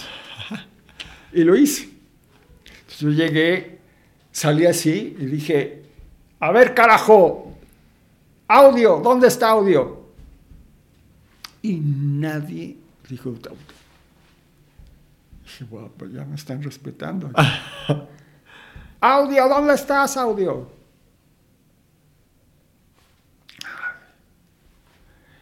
Mi asistente, que es un genio, literalmente, e- era uno de los tres asistentes más importantes de México. Yo me lo traje de, de San Antonio. Él ya vivía allá. E- e- Este cuate eh, era un maestro de ajedrez, aparte, Órale. importantísimo. Ya daba clases en una universidad de ajedrez, se llama Juan Obregón. Increíble el tipo, increíble. O sea, el, el director en, en- en- en cine puede faltar un día y se puede rodar una escena. O sea, con los actores y con lo que tienes, haces la escena. Claro. Pero si falta el, el- el asistente, el first, Estás en llamas. no hay película. Así de importantes. Ok. Y entonces este, salgo y digo, audio. Y nadie. Y dije, "Ah, chinga, para que vean. Se me acerca Juan Obregón y me dice, maestro, es que en cine no se dice audio, se dice sonido. Sonido. Y el que tenía aquí pegado a mí me dice, dígame usted, señor. Hijo de Sí, o sea, se, se usan diferentes tecnicismos también, ¿no? Eh, Podemos hacer ahora mm, la diferencia de los productores. Acá en cine no es que productor ejecutivo, productor en línea. A ver, hay dos, hay dos eh, caminos. Ujú. Está el productor, así se llama, productor, no es productor ejecutivo. ¿eh? Se llama productor. Ese consigue el dinero. Ok. Puede ser suyo o de otro, o de un estímulo fiscal, que por cierto AMLO se dedicó a tronar el cine mexicano, quitando dos fideicomisos importantísimos para el cine. Que eran eh, Fidecine Era Fidecine y, y Foprocine. y Foprocine. ¿Y se quedó qué? Eficine y... Y se acabó. Y ahorita hay una cosa que se llama Focine, Ajá. pero ya no es un, ya no es un, eh, este, un fondo. Ok. Funciona distinto. Claro, porque en cualquier momento el gobierno dice, no le doy presupuesto. En el otro está etiquetado. Mm, ¿Sí me explicó? sí. Los fideicomisos es, te pueden bajar el presupuesto y todo, pero una vez que se, se- eh, eh, eh, la Cámara de Diputados dice, le damos a IMCINE esto para que reparta a Fidecine y a Foprocine, bueno, queda etiquetado, punto, se tiene que gastar. No puedes hacer subejercicios, Ok. se tiene que gastar todo, pero queda et- etiquetado. Ahorita, con Focine, en el momento que digan, pueden decir, eh, lo necesitamos para hacer el tren Maya, punto, y vale gorro. ¿Sí me explicó? Y aparte, eh, mira, podemos hablar muchísimo de eso.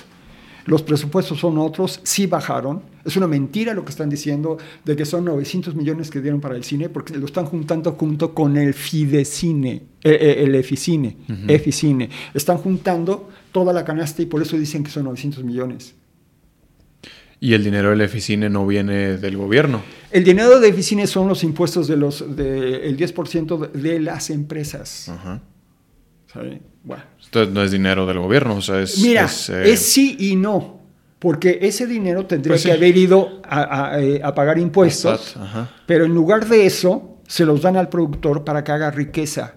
Y está demostradísimo, y lo pueden consultar en la página de Víctor Ugalde, que es un eh, cuate que sabe muchísimo de esto, cómo el hecho de que tú des a Eficine, ese 10% que la Secretaría de Hacienda no va a recibir, va a recibir más impuestos con lo que provoca con ese 10% que no recibe,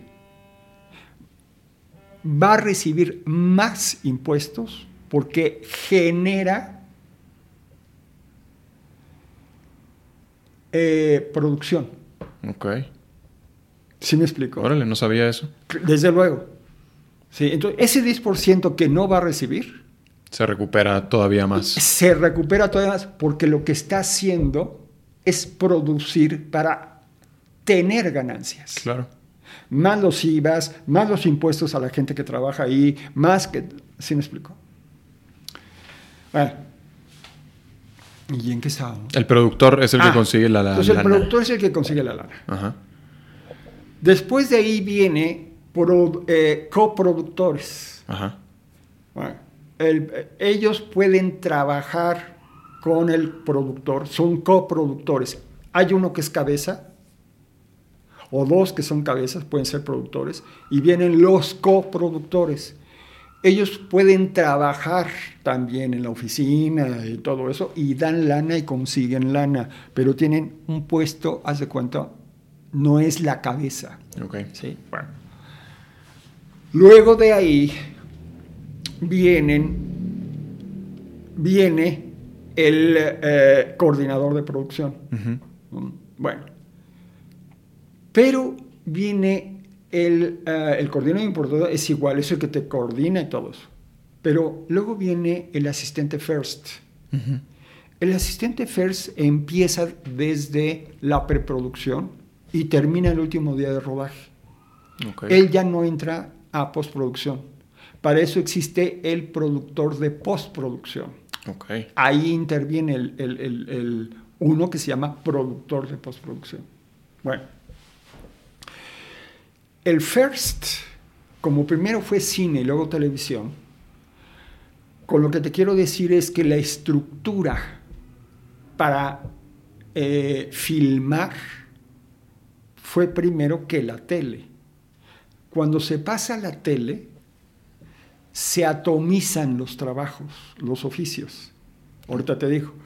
El first, el first, el asistente first, si estuviera en televisión, haría coordinador de producción, jefe de producción y asistente.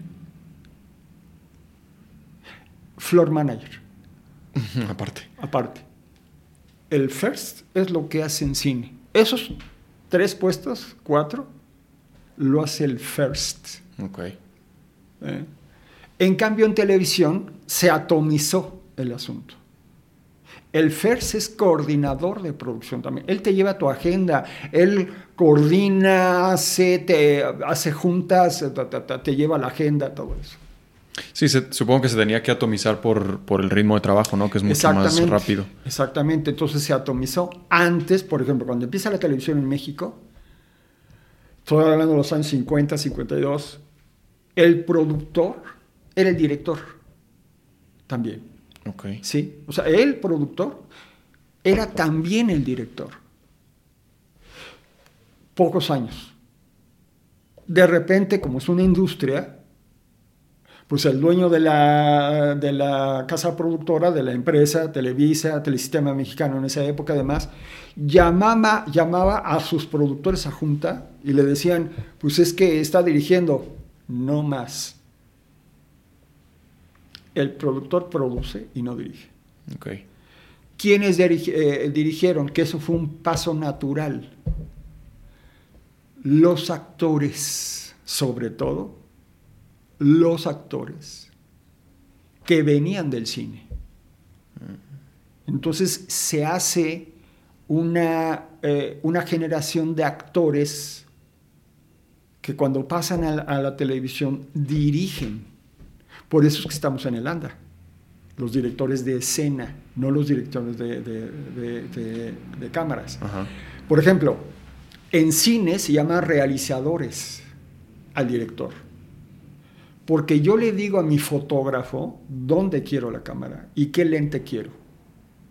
Yo le digo a mi fotógrafo qué textura quiero. Yo no sé iluminar, pero sé qué quiero Claro. y él lo hace. Y también él me puede decir, oye, ¿por qué no ponemos la cámara acá? ¿Y por qué en lugar de esta luz mejor acá? Punto. Pero el que lleva la batuta en cine es el realizador. Cuando entras a, a televisión, ya no es así. Se divide en director de cámaras, director de escena. Tú montas escena y es el director de cámaras que se dedica a hacer lo otro. A ver dónde, va- dónde van a ir las cámaras, ¿no? Exacto. En qué encuadre y todo. Las series se manejan un poquito más con cine. Entonces tú eres el realizador también. Tú dices en dónde va la cámara. Por ejemplo, la telenovela que acabo de hacer ahorita, yo voy con mi director de cámaras y le digo, oye, mira, haz lo que quieras, pero yo necesito esta toma. Si te llevas bien con él, sí, Luis Eduardo, no hay problema, ¿no? Pero tú no puedes llegar y ocupar su puesto, decir, yo ahora quiero aquí esto. Decir, espérame tantito, ¿no? Ok. Ellos no pertenecen a la ANDA, por ejemplo. Ellos pertenecen a técnicos manuales. Ok. ¿sí? Entonces, se atomizó. Por eso es la necesidad, y en Estados Unidos lo saben muy bien, la necesidad del showrunner. Claro. Porque de repente te encuentras que vestuario, haces tu telenovela, diseño de arte hace su telenovela, producción hace su telenovela. Híjole, Contesta. Sí. No, este, al, al ratito me hablan, ¿eh? todavía no. ¿No quieres marcar? ¿Quieres ir al baño? ¿Todo bien? No, no, todo bien. Este, eh, al ratito me habla un, un amigo, justamente para un proyecto. ¿Te marcaron ahorita? De hecho, No. no, no, era él. No, eh, era otra cosa. Mm. Entonces, eh, el, el showrunner, lo que hace el showrunner es, a ver, esa es, puede ser su idea, por ejemplo, Sopranos, la serie maravillosa. El, el, el mero mero fue el guionista Él, fue, él fungió como showrunner. y, productor, Ok. ¿me entiendes? Entonces tú lo que necesitas es alguien que tenga la visión de todo Claro. en base a lo que ya se hizo conceptualmente en la oficina. Porque tú no llegas a convencer a un actor al set, tú llegas a pedirle a un actor. No llegas a convencerlo, se convence en las oficinas. Claro. En las Entonces, lecturas. el concepto del programa se hace en las oficinas. Y lo que hace el showrunner es coordinar todos los elementos creativos junto con producción para que todo el mundo sepa qué hacer sobre una sola línea. Y que no, de repente no te encuentres que vestuario hace una cosa, ah, porque está bonita, Sí, coordinar a los directores, ¿no? Si es que son... cabezas de área. Sí. Necesita hacer que cada uno esté... Y en cine, en cine, como en series, el director sabe todo. Ajá. Y obviamente, como en cine y en series hay más tiempo, desde un poco de más tiempo eh, para eh, eh, la grabación. Antes se llamaba filmación. Luego con, empezó a videarse, entonces, eh, para, para no mezclarse con tele, entonces era, este, vamos a rodar, porque era con disco, ¿no? Sí. Vamos a rodar. Ahora ya es data, mano, no hay otra, tienes que. ¿qué, qué vas a hacer? Este, pero todavía hay gente que te dice filmación románticamente hablando. Sí. Eh, en series como en cine, en series un poco menos, pero en cine sí, el director se entera de todo. Pero no solamente se entera de todo. En las juntas de, de preproducción, vestuario, esto, esto, esto, esto, to- todo. En televisión es otro ritmo. Ujú. Por eso es que se atomizó el asunto. Y está bien, es una forma de industria que hay que entrarle a eso. Hay que entrarle al juego que es así. Y hay equipos de producción en televisión que son No buenos, sino lo que le siguen de buenos. Entonces, eh, eh, eh, en series es un híbrido. Pero el director sí tiene mucha palabra y opinión para decir qué es lo que tiene que hacer. Y hay otra cosa que a mí me encanta, que en tele no lo puedes hacer porque es entendible, porque es un mecanismo que no te permite editar. Mm. En, en, cine hay un primer corte del editor, el segundo corte lo hace el director. Y puede ser el último corte.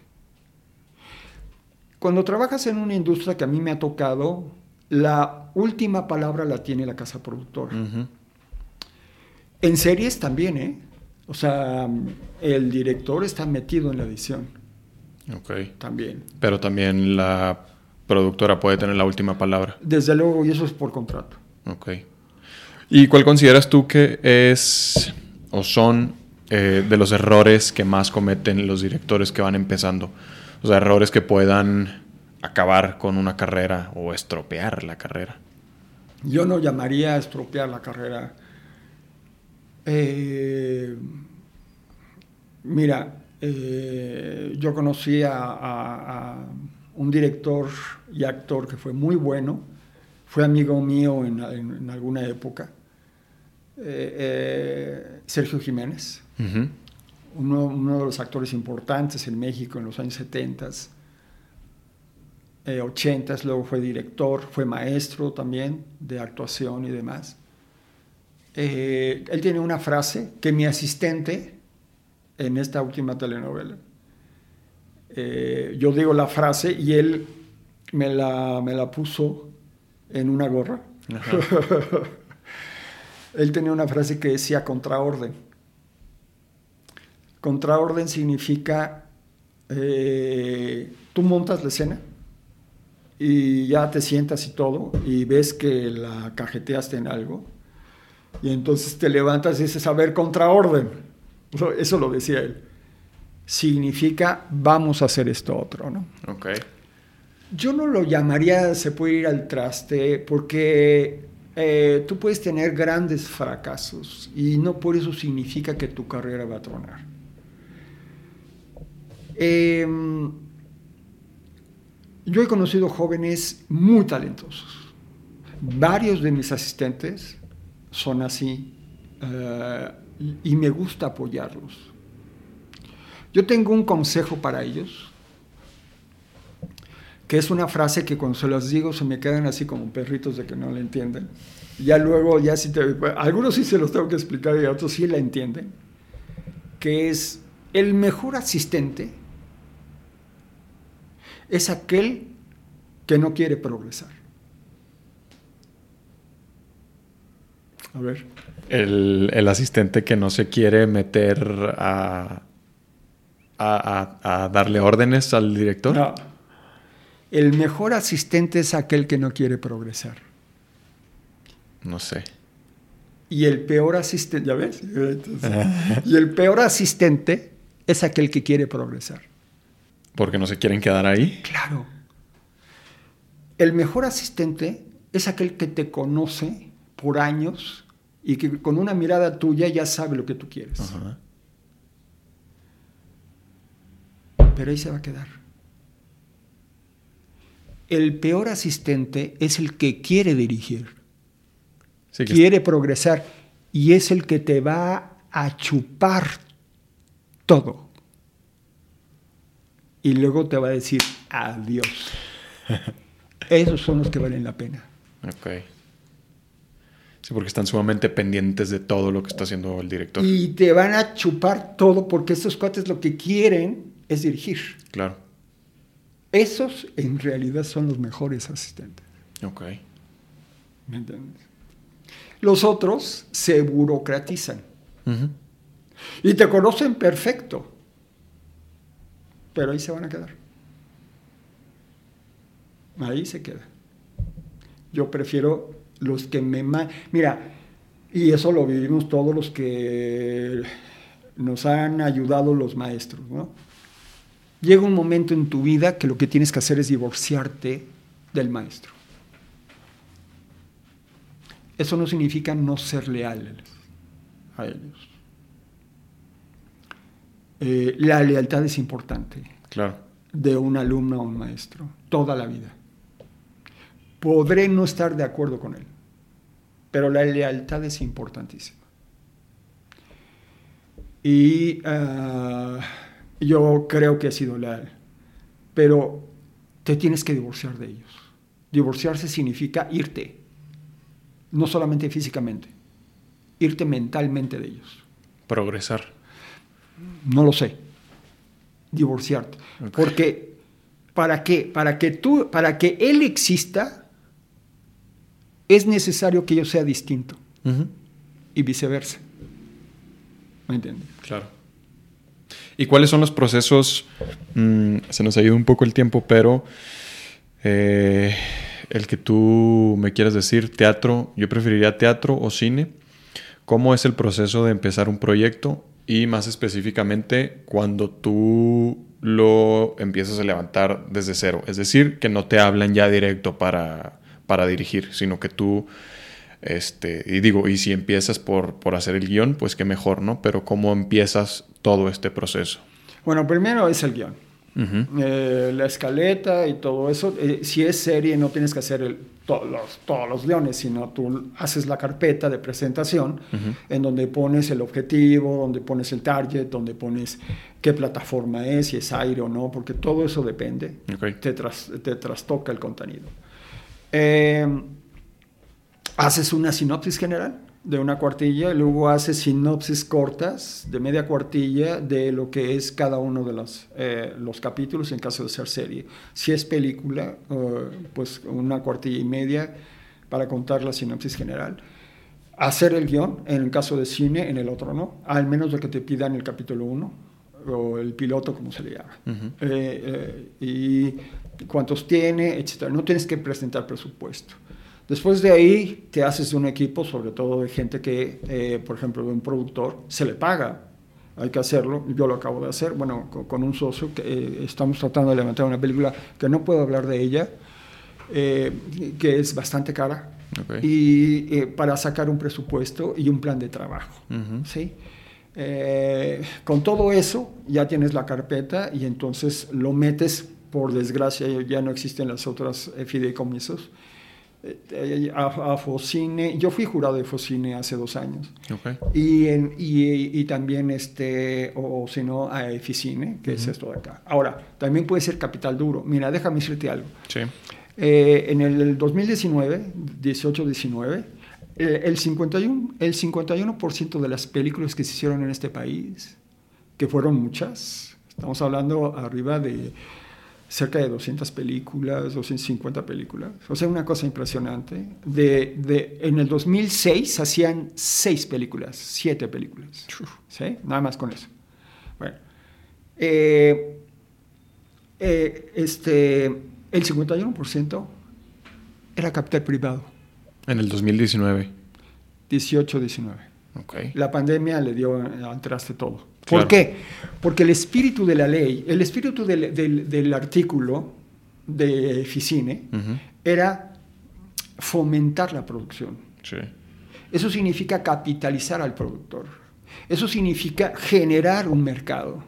Entonces, antes los productores independ eh, independientes y privados no le metían dinero porque no había un mercado. Siempre ha sido así el mercado de cine, siempre. Ha habido rachas y otras hacia abajo y hacia arriba así. Pero con, con Eficine lo que sucedió es que se generó un público mexicano a, que ya iba a ver películas mexicanas. Te estoy hablando de un millón y medio, dos millones de eh, público mexicano que película mexicana que iba a ver, que se estrenaba, estaba atento de ella. Bueno, Luego viene un público que está alrededor, que es el que va a ver películas americanas. Uh -huh. Estoy hablando de 1918, ya la cosa ya cambió. Películas americanas que van a ver cine mexicano si escuchan hablar bien de esa película. Dicen, le voy a hacer el favor. Y luego otro círculo rojo, más al fondo, que dice, yo no voy a ver cine mexicano. Uh -huh. Ok. Entonces, pero eso fue un gran avance, porque lo que, lo que sucedió es que eh, el cine mexicano, el productor, vio que, se, se, generó un, un mercado y dijo, ahora sí me arriesgo. Por eso es de que el 51% de la producción en cine de esas épocas ya estaba con dinero duro. ¿Sí me explico? Sí. ¿Y cómo es ahí la recuperación para esos inversionistas? Es, es dura. Tú tienes que ver costo-beneficio. Es decir, costo-beneficio es tratar de hacer un, una película normalita antes de la pandemia era 20 millones. De ah, costo. De costo. Y tú lo que tienes que, que ver ahí son eh, los valores de producción, tienes que ver eh, eh, costo-beneficio, es decir, que te cueste lo menos para que tengas un, beneficio mayor. A mí me gustan las películas que tienen jiribilla, que tienen crítica, que tienen eso, pero que son comerciales. Okay. ¿Sí? Claro. Mm, te voy a poner ejemplos americanos. Eh, Little Miss Sunshine, por ejemplo, Up in the Air con George Clooney, eh, Juno. Ese es el tipo de cine que a mí particularmente no significa que... Yo he hecho varias comedias románticas y algunas de ellas que fueron exitosas en su momento. Eh, pero estamos en una industria. Entonces, sí, en las películas que yo hice, sí recuperaron y sí ganaron. No te digo la...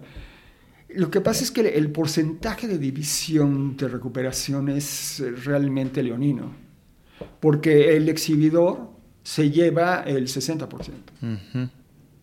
Es decir, el 60% de la taquilla. De la taquilla, porque dice que tiene que amortizar el cine, porque le costó construir un cine. Sí, pero hay cines que ya llevan 35 años y ya se pagaron 50 veces. Claro.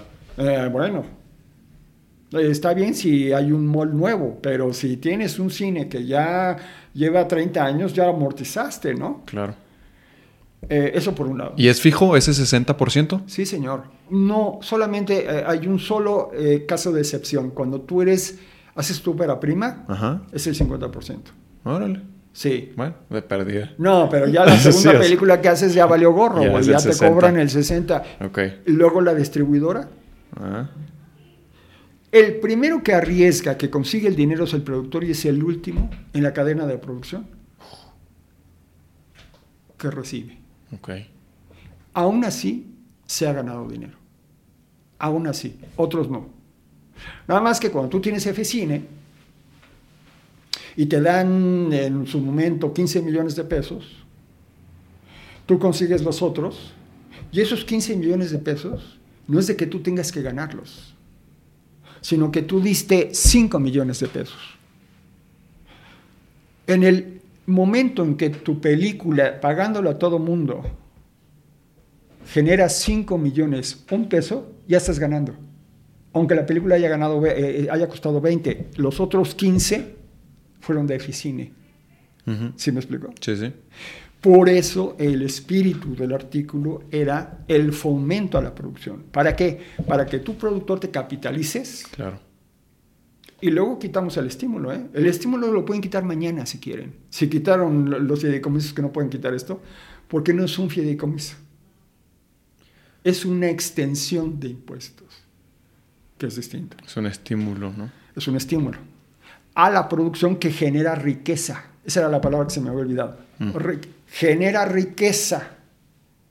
Por eso es de que eh, eh, la Secretaría de Educación, de la, Secretaría de Hacienda, va a ganar más, si la película es exitosa, va a ganar más con lo, con lo que dejó de, de, recibir ese 10%, va a ganar más si esa cadena de generar riqueza al final le va a dejar más impuestos que ese 10% que no recibió. En fin, pero bueno. Y bueno, ¿y el proceso con los actores, por ejemplo? Mira. ¿Cómo, cómo empiezas a...?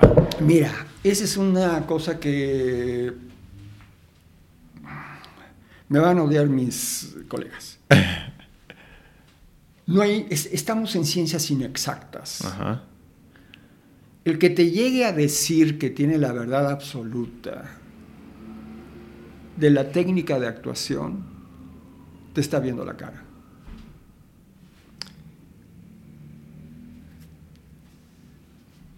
Eh, es lo que más te acomode a ti. Y no solamente eso, eh, en una etapa de tu vida puedes estar con una técnica y luego cambiar a otra técnica. Y esa ley a lo mejor hace que dentro de tres años los jóvenes cambien. Claro.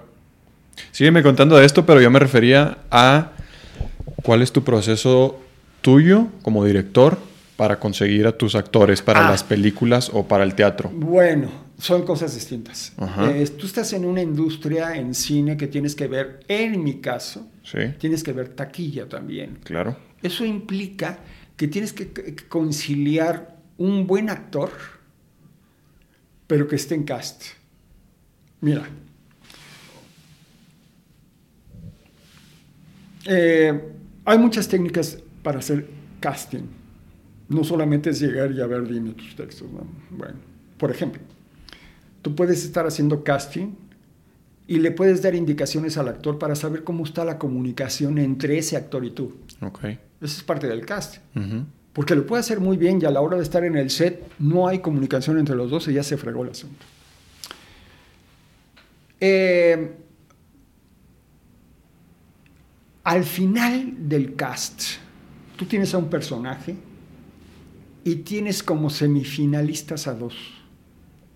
Y los dos están increíbles desde tu punto de vista. ¿Con quién te vas a quedar? ¿Tú qué harías?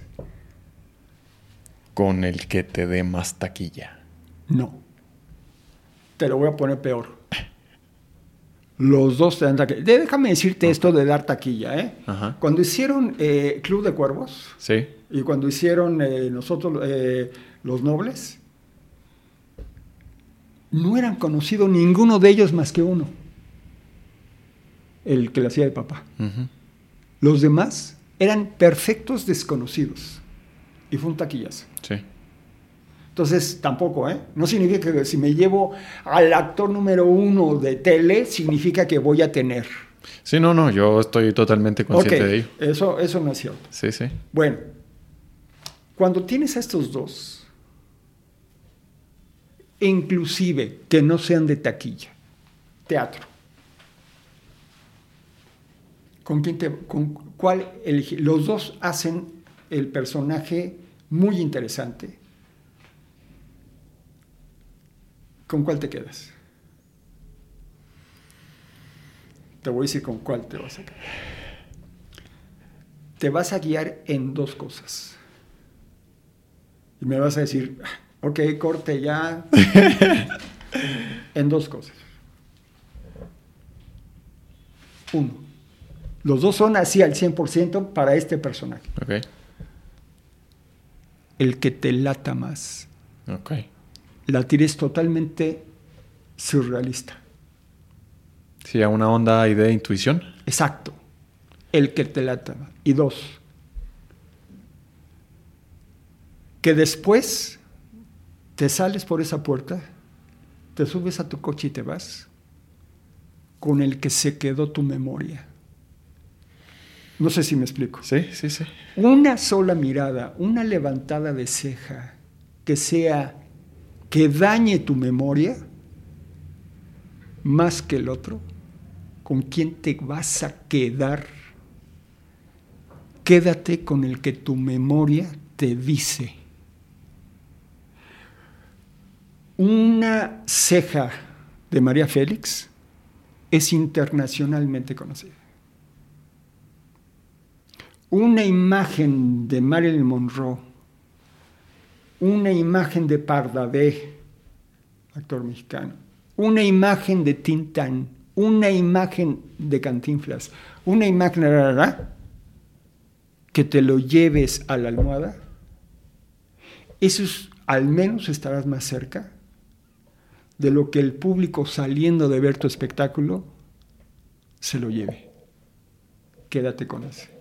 ¿Y qué te sucede más? ¿Que, el- que lo tienes ya más claro? ¿Es muy claro el- el la persona con la que te quedas? ¿O si siempre tienes esta batalla entre un par, tres Sí, personas? ahora, ahora, cuando hablas de industria tienes que conciliar muchos intereses. Ujú.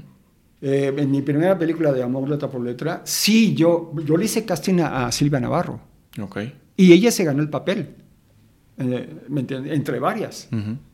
Pero luego sí hay imposición de decirte, necesitamos que sea este cuate. ¿me entiendes? ¿Sobre todo en que, sobre todo en televisión? En televisión sobre todo, pero también hay, eh, o sea, y la televisión está cambiando. Ok, qué bueno. Ajá. Y, y ha- hacer cast ahora es más difícil, porque todo el mundo está haciendo series, etcétera. O sea, hacer... México se hizo un centro de producción importante de series, muy importante de series, sobre todo con la cercanía con Estados Unidos. ¿no? Claro. Entonces, eh, eh, eh, hacer, déjame decirte algo, te hablo como productor. Tener a una actriz o un actor que sea buen actor, buen actor, es una ganancia para producción, no económicamente, necesariamente.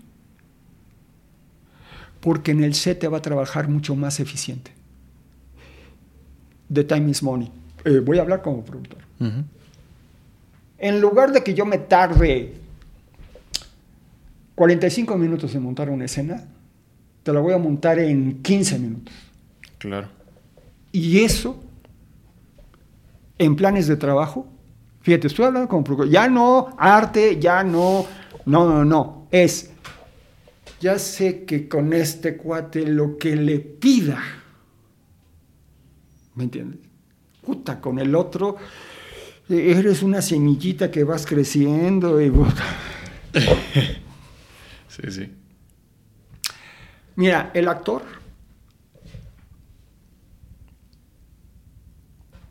hay cosas que no le va a dar el guion, hay cosas que no le va a dar la dirección, que el actor tiene que poner. Hay un porcentaje. Haz de cuenta que de todo es un pastel de 100%. Bueno, hay una raja, que puede ser el 20%, estoy hablando a lo loco, qué es lo que el actor no encontró ni en el guion ni en la dirección y que es de él. Y eso es lo que lo va a hacer singular a otro director, a, otro eh, eh, actor.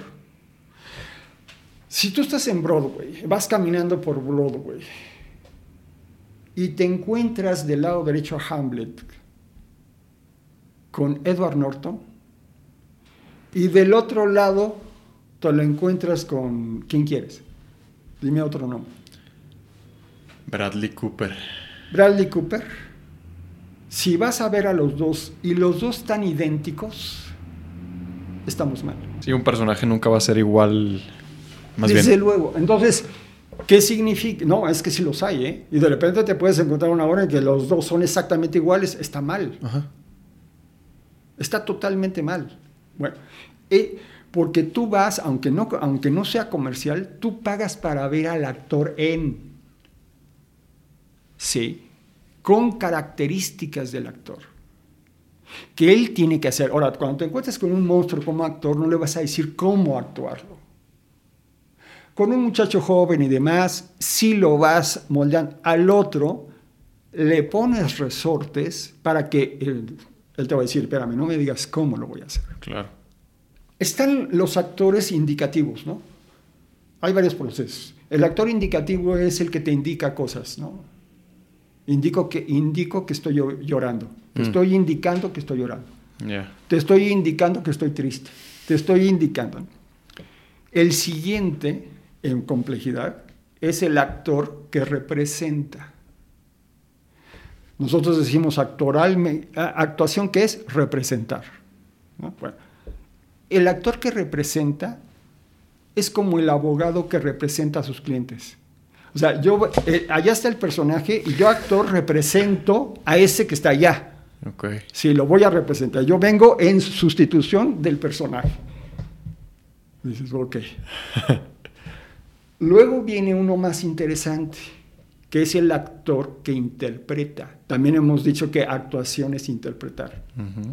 El actor que interpreta ya hay un grado de complejidad interesante. Porque él dice, este es el personaje, pero de esto yo interpreto, no solamente actoralmente, sino mi visión del personaje es esta.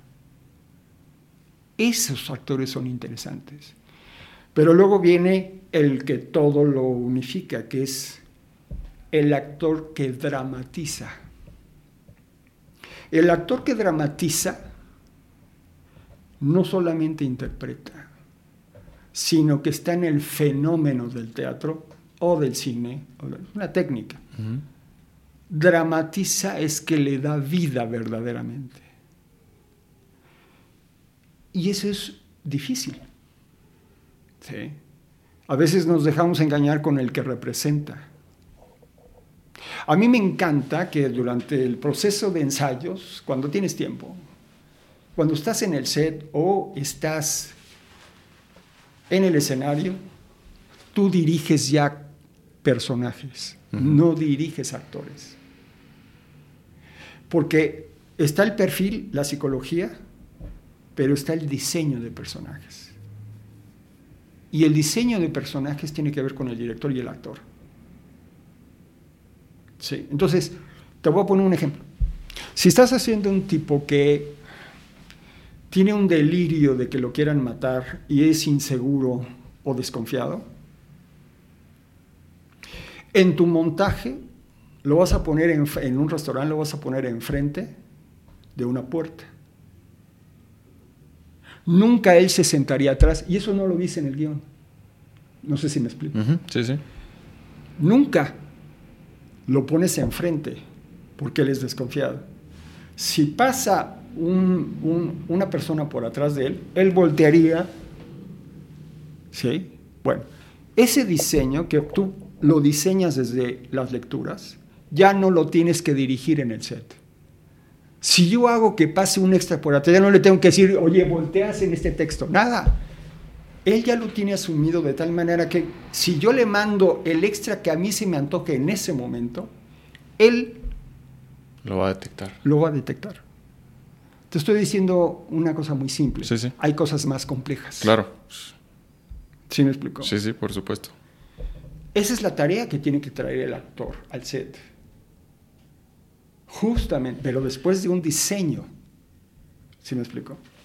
Que ese diseño se arma en conjunto, el director y el actor. Y sí, pero que aportan con su... Eh, eh, eh, a ver, el actor no es un intérprete, es un creador. De acuerdo. Entonces, es una amalgama de talentos. A mí a veces me gusta decir, llega un momento en el que tú te conviertes en un coordinador de talentos mm. como director. Y en el realismo hay un dicho que dice, la mejor dirección es aquella que no se nota, que parece que están tirados los, los personajes en el, en, el, escenario y que se mueven solos. ¿Sí me explico? Sí, claro. Claro que hay una dirección. Claro. Y en el cine no hace, bueno, más bien, ¿haces tú el casting directo? ¿No utilizas a directores de castings? Desde luego que sí. Este, desde luego que sí, pero los protagónicos yo estoy con el, eh, la castiñera. Ah, ok, desde un inicio. Desde un inicio, pero desde luego. Mira, te voy a decir una cosa. Hablando de, te lo voy a poner el ejemplo de stand-up, de, de, sitcom, programas de comedia. El error está, digo, hay directores para todo. Y si, si vas a hacer eh, vaqueros contra, no vas a, cada uno, ¿no? De hecho, en Estados Unidos un director no puede dirigir a un, a un figurante, como se les llama. No se les llaman extras, se llaman figurantes. Un director no puede dirigir a un extra en Estados Unidos, porque si lo dirige, lo sube de categoría y el sindicato lo hace primera parte. Por eso es que el asistente es el que dirige. En México no es así. Bueno. Eh, ay, pero ¿qué te iba a decir? Eh, eh, pues éramos, estábamos hablando de los castings ah, del proceso. Sí, sí, sí, sí. Si hay personas, mira, en el, en el sitcom, tuviste un, una- un sitcom que a mí se me hace una joya. No cambió la historia de la televisión. Para mí, los sitcoms que han cambiado son en la historia de la televisión, sobre todo americana, eh, han sido muy pocos. Entre ellos Seinfeld, por Ujú. ejemplo, ¿no? Bueno, yo soy más de Seinfeld que de Friends, pero Friends es importantísimo. Claro. Pero Seinfeld eh, para mí es un parteaguas. El último eh, sitcom importante de la televisión, seamos ahí. Eh, pero hay una serie que me encanta, que ya, ya está pasada de moda ahorita, que se llamó este, Two and a Half Man. Ah, ajá. Ok. Charlie Chin, hay un pizzero. Tocan a la puerta y hay, y hay un pizzero. No es una invención mía, existe. La escena dura medio minuto. Medio minuto. Y el gag está sobre él, no sobre Charlie Chin. Aquí a veces cometemos el error de que mi protagónico tiene que ser el chistoso y el otro no. No, no. Allá el que tiene el gag o el chiste, gag es físico, chiste es hablado, es el pizzero si no haces un buen cast del pizzero de 20, 20 segundos, 30 segundos, la escena no existe. Por eso tienes que estar desde el inicio del proyecto, tú como director, haciendo cast para el pizzero. En una escena donde haya un gag. Te estoy hablando en términos de comedia. Claro. ¿Sí me explico? Sí, sí. Entonces, en términos de tú y yo somos actores, haz de cuenta. Te voy a repetir algo que ya te dije. Para que tú existas, es necesario que yo exista. Ujú. Porque si no, la escena, el, eh, el público va a decir, híjole, la escena, ay, qué bien estaba este Roma, no man, y estaba padrísimo. No se trata de eso, se trata de la escena. Claro. Entonces, si en un partido de béisbol, para que exista un catcher, es necesario que exista un pitcher. Si tú le quitas el pitcher, el otro deja de ser. ¿Sí me explico? Para que tu personaje exista, es necesario que exista el otro, con una diferencia, obviamente. Para que exista un, eh, un amo, es necesario que exista un esclavo. Si tú le quitas el esclavo, el amo deja de ser, y viceversa. En una escena, entonces, yo tengo un porcentaje de ti. ¿Sí me explico? Sí, de acuerdo. Para que tú existas. Ujú. Cuando eso no se da, ah, entonces, oye, el, el güerito, eh, buen actor, el otro es un imbécil, el de pelo blanco es un idiota, güey. Pero no se trata de eso. ¿no? Sí, sí. Si tú ves Historia de un matrimonio, la escena culminante donde discuten ellos dos la película, que se tardaron, tengo yo el, el behind the scenes, se tardaron dos días en hacer la escena. Uh. Dos días en hacer la escena. Ok. Y además en, en- en- en secuencia. O sea, a, a lo que voy es, hicieron un eje y luego el otro eje. güey. Y tú lo ves y ni te das cuenta. Órale. Ok. Para que exista uno, el hombre, es necesario que la otra esté en ese nivel. Para esa escena que es gloriosa. Claro. Uf. Como otras, el cine eh, mexicano, el cine americano, el cine europeo, etc. Sí, claro. Entonces es un arte el cast. Sí, para eso existen también los directores de casting, ¿no? Porque es una herramienta. Es, es importante, el Importante. director de casting, todos son importantes, todo el equipo de producción, en, en televisión, en cine, en serie, todo el equipo de producción es fundamental. Eh, voy a decir una tontería, pero fue una experiencia que tuve. Yo tuve un accidente reciente.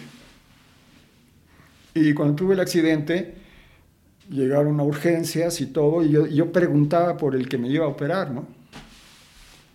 Y sí, sí, y llegó la, las- la, la- la- la- la, eh, doctora asistente de casi del mismo nivel que el que me iba a operar y todo, y al día siguiente, me iban a operar en la noche del día siguiente, oiga, y el doctor sí ya viene, ¿no? este, y, y lo vamos a operar y le vamos a tener que hacer esto, y ta, ta, ta, ta, ta, ta, ta. Yo conocí al, direct, al, al, al Doctor. cir- cirujano, sí, el- en la operación. Bueno. Y llegó y me dijo, ¿tú eres? Ah, sí. El accidente que tuviste, eres un idiota. Bueno. La última imagen que yo tuve antes de quedarme dormido fue, es idéntico a un director de escena. Idéntico. Le Estoy exagerando el proceso. Cuando el director llega al set, es que todo su equipo de trabajo ya trabajó. Mm. Y tú llegas a pedir. No eres el rey, no me quiero poner en ese. Tú llegas a pedir. Todo tu equipo de trabajo. Tú eh, es, eh, eh, em, em, asistente de dirección, tu asistente de producción, tu continuista o script, como se le llama en cine, todos ya trabajaron. O sea, el script ya te checó toda la escenografía. Ya te checó que esto estaba aquí, ya te checó, si estás en serie o en cine, el, el- el- el continuista, que es script, Ajá. checa cómo quedaron los lentes en la última toma, en la profundidad. En, en tele no es tanto así, se dedica a otra cosa que es bien importante, muy importante. ¿no? Pero ya todo el mundo hizo su trabajo para que tú llegues al set con el actor a pedir, como el cirujano que llegó y a ver. Para que él haya hecho eso, ya me hicieron análisis, ya me hicieron ta, ta, ta, ta, ta, ta. Eh, el de los rayos X, el de la... Todo mundo ya hizo su trabajo, para que el otro nomás llegara e hiciera así, antes de insultarme. es igual, Sí, con sus diferencias, obviamente. claro, ¿no? claro. Pero sí es un gran ejemplo. Sí, nada más que el doctor está informado. Él no más llega y no hace esto, él está informado antes de la operación. Ya le dijeron todo su gente, Claro. todo. Como un director tiene que saber todo lo que está pasando. Ahora sí, para pedirle al actor. Y a veces le pides a nivel tonal y a veces le pides, no, no le vas a decir, sea, no, llegas a decirle, mira, mm, aquí este texto, o contarle historias, tu personaje viene, me vale madres de dónde viene el personaje. O sea, ya- eso ya lo sabemos. Y si no lo dices en tres patadas y se acabó. Sí, sí. Eso ya lo debe saber el actor. O algunos no, pero otros sí. Ajá, o sea. ¿no? Otros sí. En teoría. Es que hay actores que son intelectuales, hay actores que son formales, Ajá. eh, sobre todo, de forma, y hay, hay- hay actores que son emotivos. Entonces tú como psicólogo o aprendiz tienes que saber que este actor es más intelectual o es más emotivo o es más formal. Los tres son igual de valiosos y te tienen que dar el mismo resultado. Claro. Pero puede haber un actor que sea intelectual cabroncísimo, pero no te traduce en performance. Mm. Y, y te analiza mejor el personaje que tú como director. Pero no lo sabe Pero, interpretar. pero el proceso de transformación, eso es en donde está. O sea, e- es como una- un reloj de arena. La parte de arriba es el concepto, es arena. Luego viene la bo- la- el, el- el cuello. Y abajo otra vez el cuerpo así. Si tienes arena, ese es el concepto. Abajo es la realidad. Y tiene que caer arena, no puede caer agua. Bueno, el misterio está en ese cuello. ¿Cómo traduces eso que es arena para que caiga arena? ¿Me entiendes? Claro. Hay actores como Pedro Infante. ¿Tú crees que Pedro Infante tenía una gran intelectualidad? Y se estudió a Chekhov, Mm, lo dudo. yo también. Pero quiero saber quién hace una escena como la del torito cuando está quemado, Por ejemplo. entre otras. Ajá. ¿Dónde está entonces el secreto?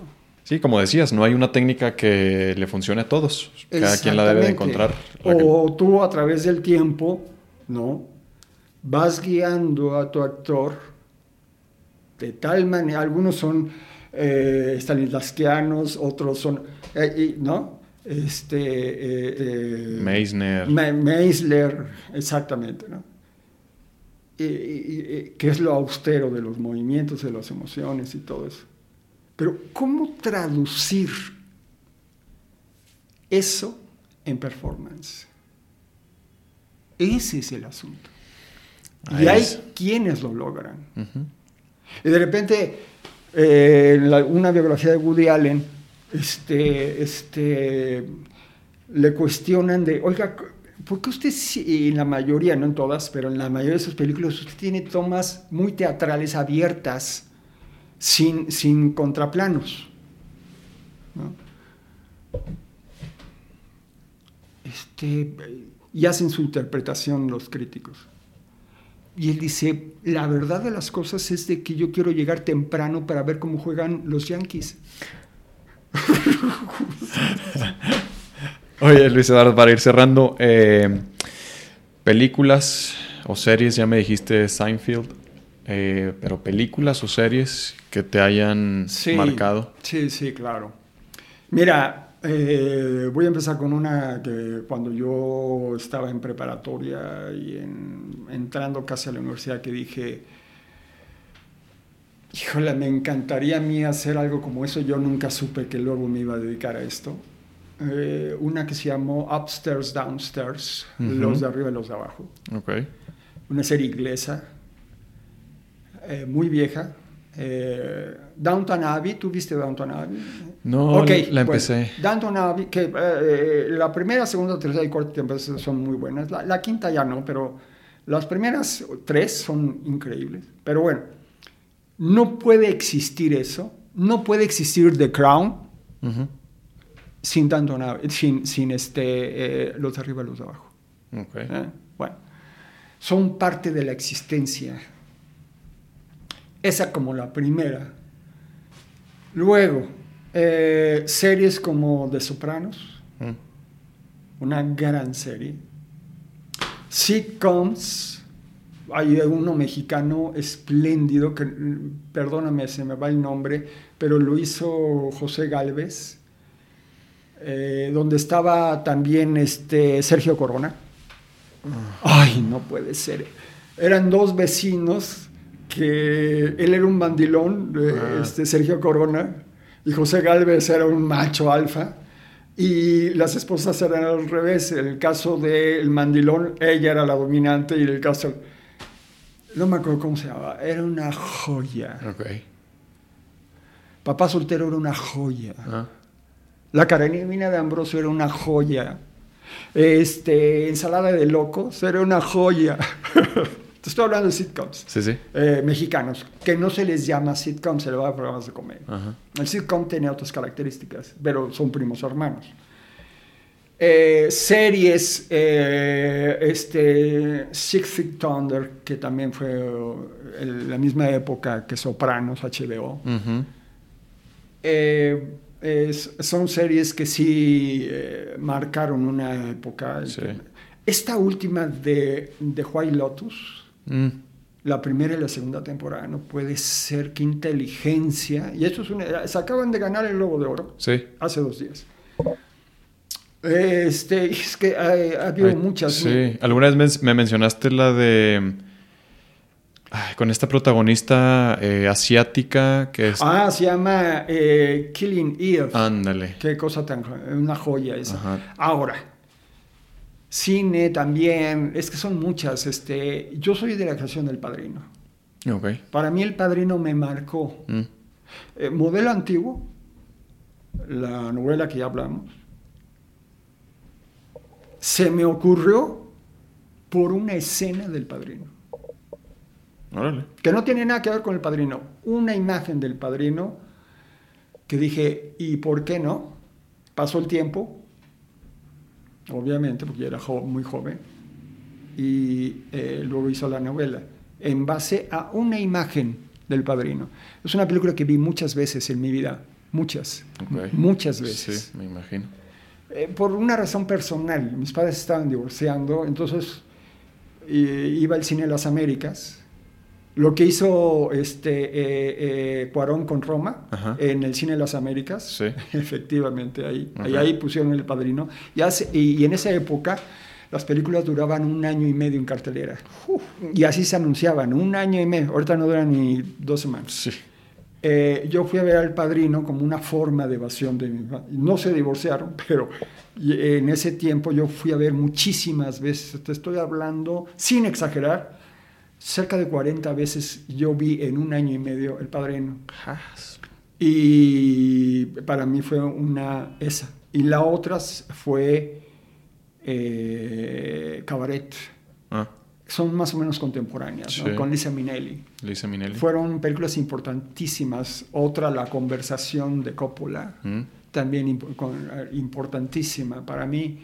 Este, Actor, dime actor o actriz con la que te gustaría trabajar. en México, En México e, y- e internacional también. me gusta mucho Edward Norton, Mm. vivo. Para mí, eh, para mí, eh, um, actores fundamentales que no voy a poder trabajar con ellos en mi vida, eh, a nivel internacional es Sofía Lore, Mm. eh, gran actriz, eh, Marcelo Mastroianni y Depardieu. Mm. A, a mexicanos, este, Fernando Soler, impresionante actor, Arturo de Córdoba, impresionante actor. Uno que esté vivo. tuve la fortuna de dirigir una obra de teatro con Héctor Bonilla, Oh. una de sus últimas. Eh, Jugadores se llamó. Eh, con Héctor Bonilla, con Pepe Alonso, con Salvador Sánchez, con Juan Carlos Colombo Órale. y con el Pato Castillo. Se llamó Jugadores. Jugadores. Nos fue muy bien. Esa la monté hace cuatro años. Ok. Sí. Ah, eh, fuera de serie, Héctor Bonilla. Sí. O sea, la importancia de ese hombre en el cine y en el teatro mexicano, pocos. Y la calidez. Mira, eh, yo me tardé dos meses en, en dirigir esa obra. Y ellos me decían, oye, ¿de qué horas a qué horas? "En Tres horas, ¿no? Tal, tal, tal. Y a esa hora se iban. Pero sí. Y llegaban a esto.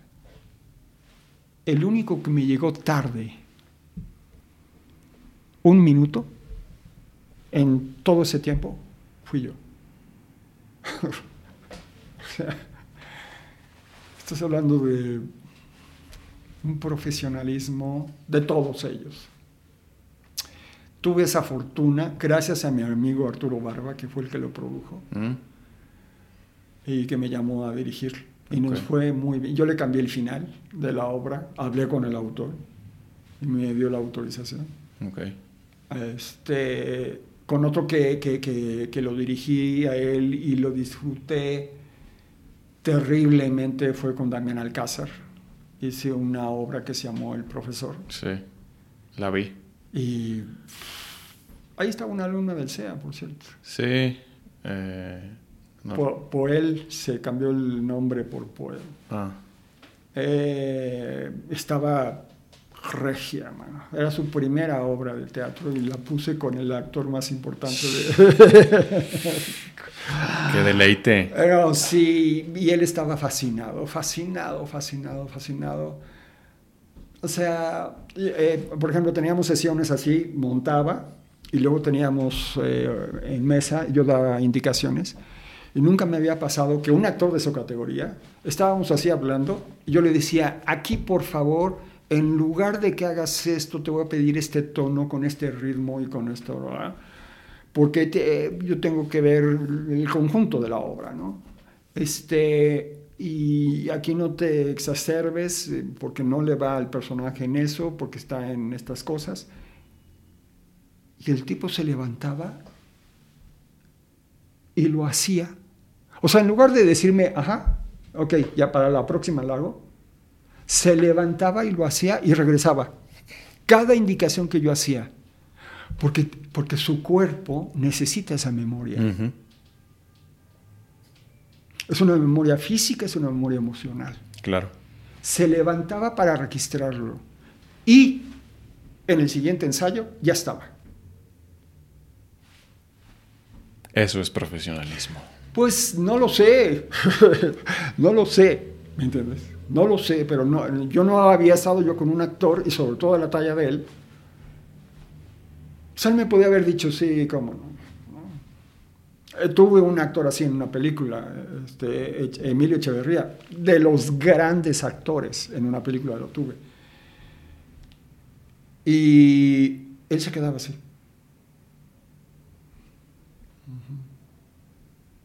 Emilio Echeverría, para la gente que no lo sabe, trabajó en Televisa toda su vida. Él era un eh, vicepresidente de contabilidad. Mm. Y es uno de los... Si vieron Amores Perros, el que sale como eh, el basurero, ese es Emilio Echeverría, uno de los grandes actores de este país, grandes actores de teatro y de cine.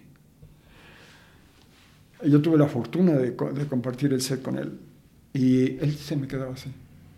Yo decía, "Puta, usted es Emilio Echeverría, güey, ¿qué? O sea, ¿qué le digo? Ok, eh, señor, por favor,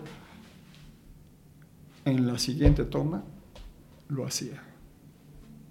Son métodos de trabajo distintos. Mm. Por eso te digo de profesionalismo, quién sabe, ¿no? Bueno, claro. De técnica, ¿no? Ok. No sé. Pues ya nomás te falta Andrés Roma.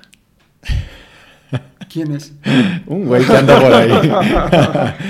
Oye, no te creas, pues muchas gracias. Gracias por esta plática. Eh, hagamos una segunda parte. Próximamente nos faltaron muchos temas interesantes.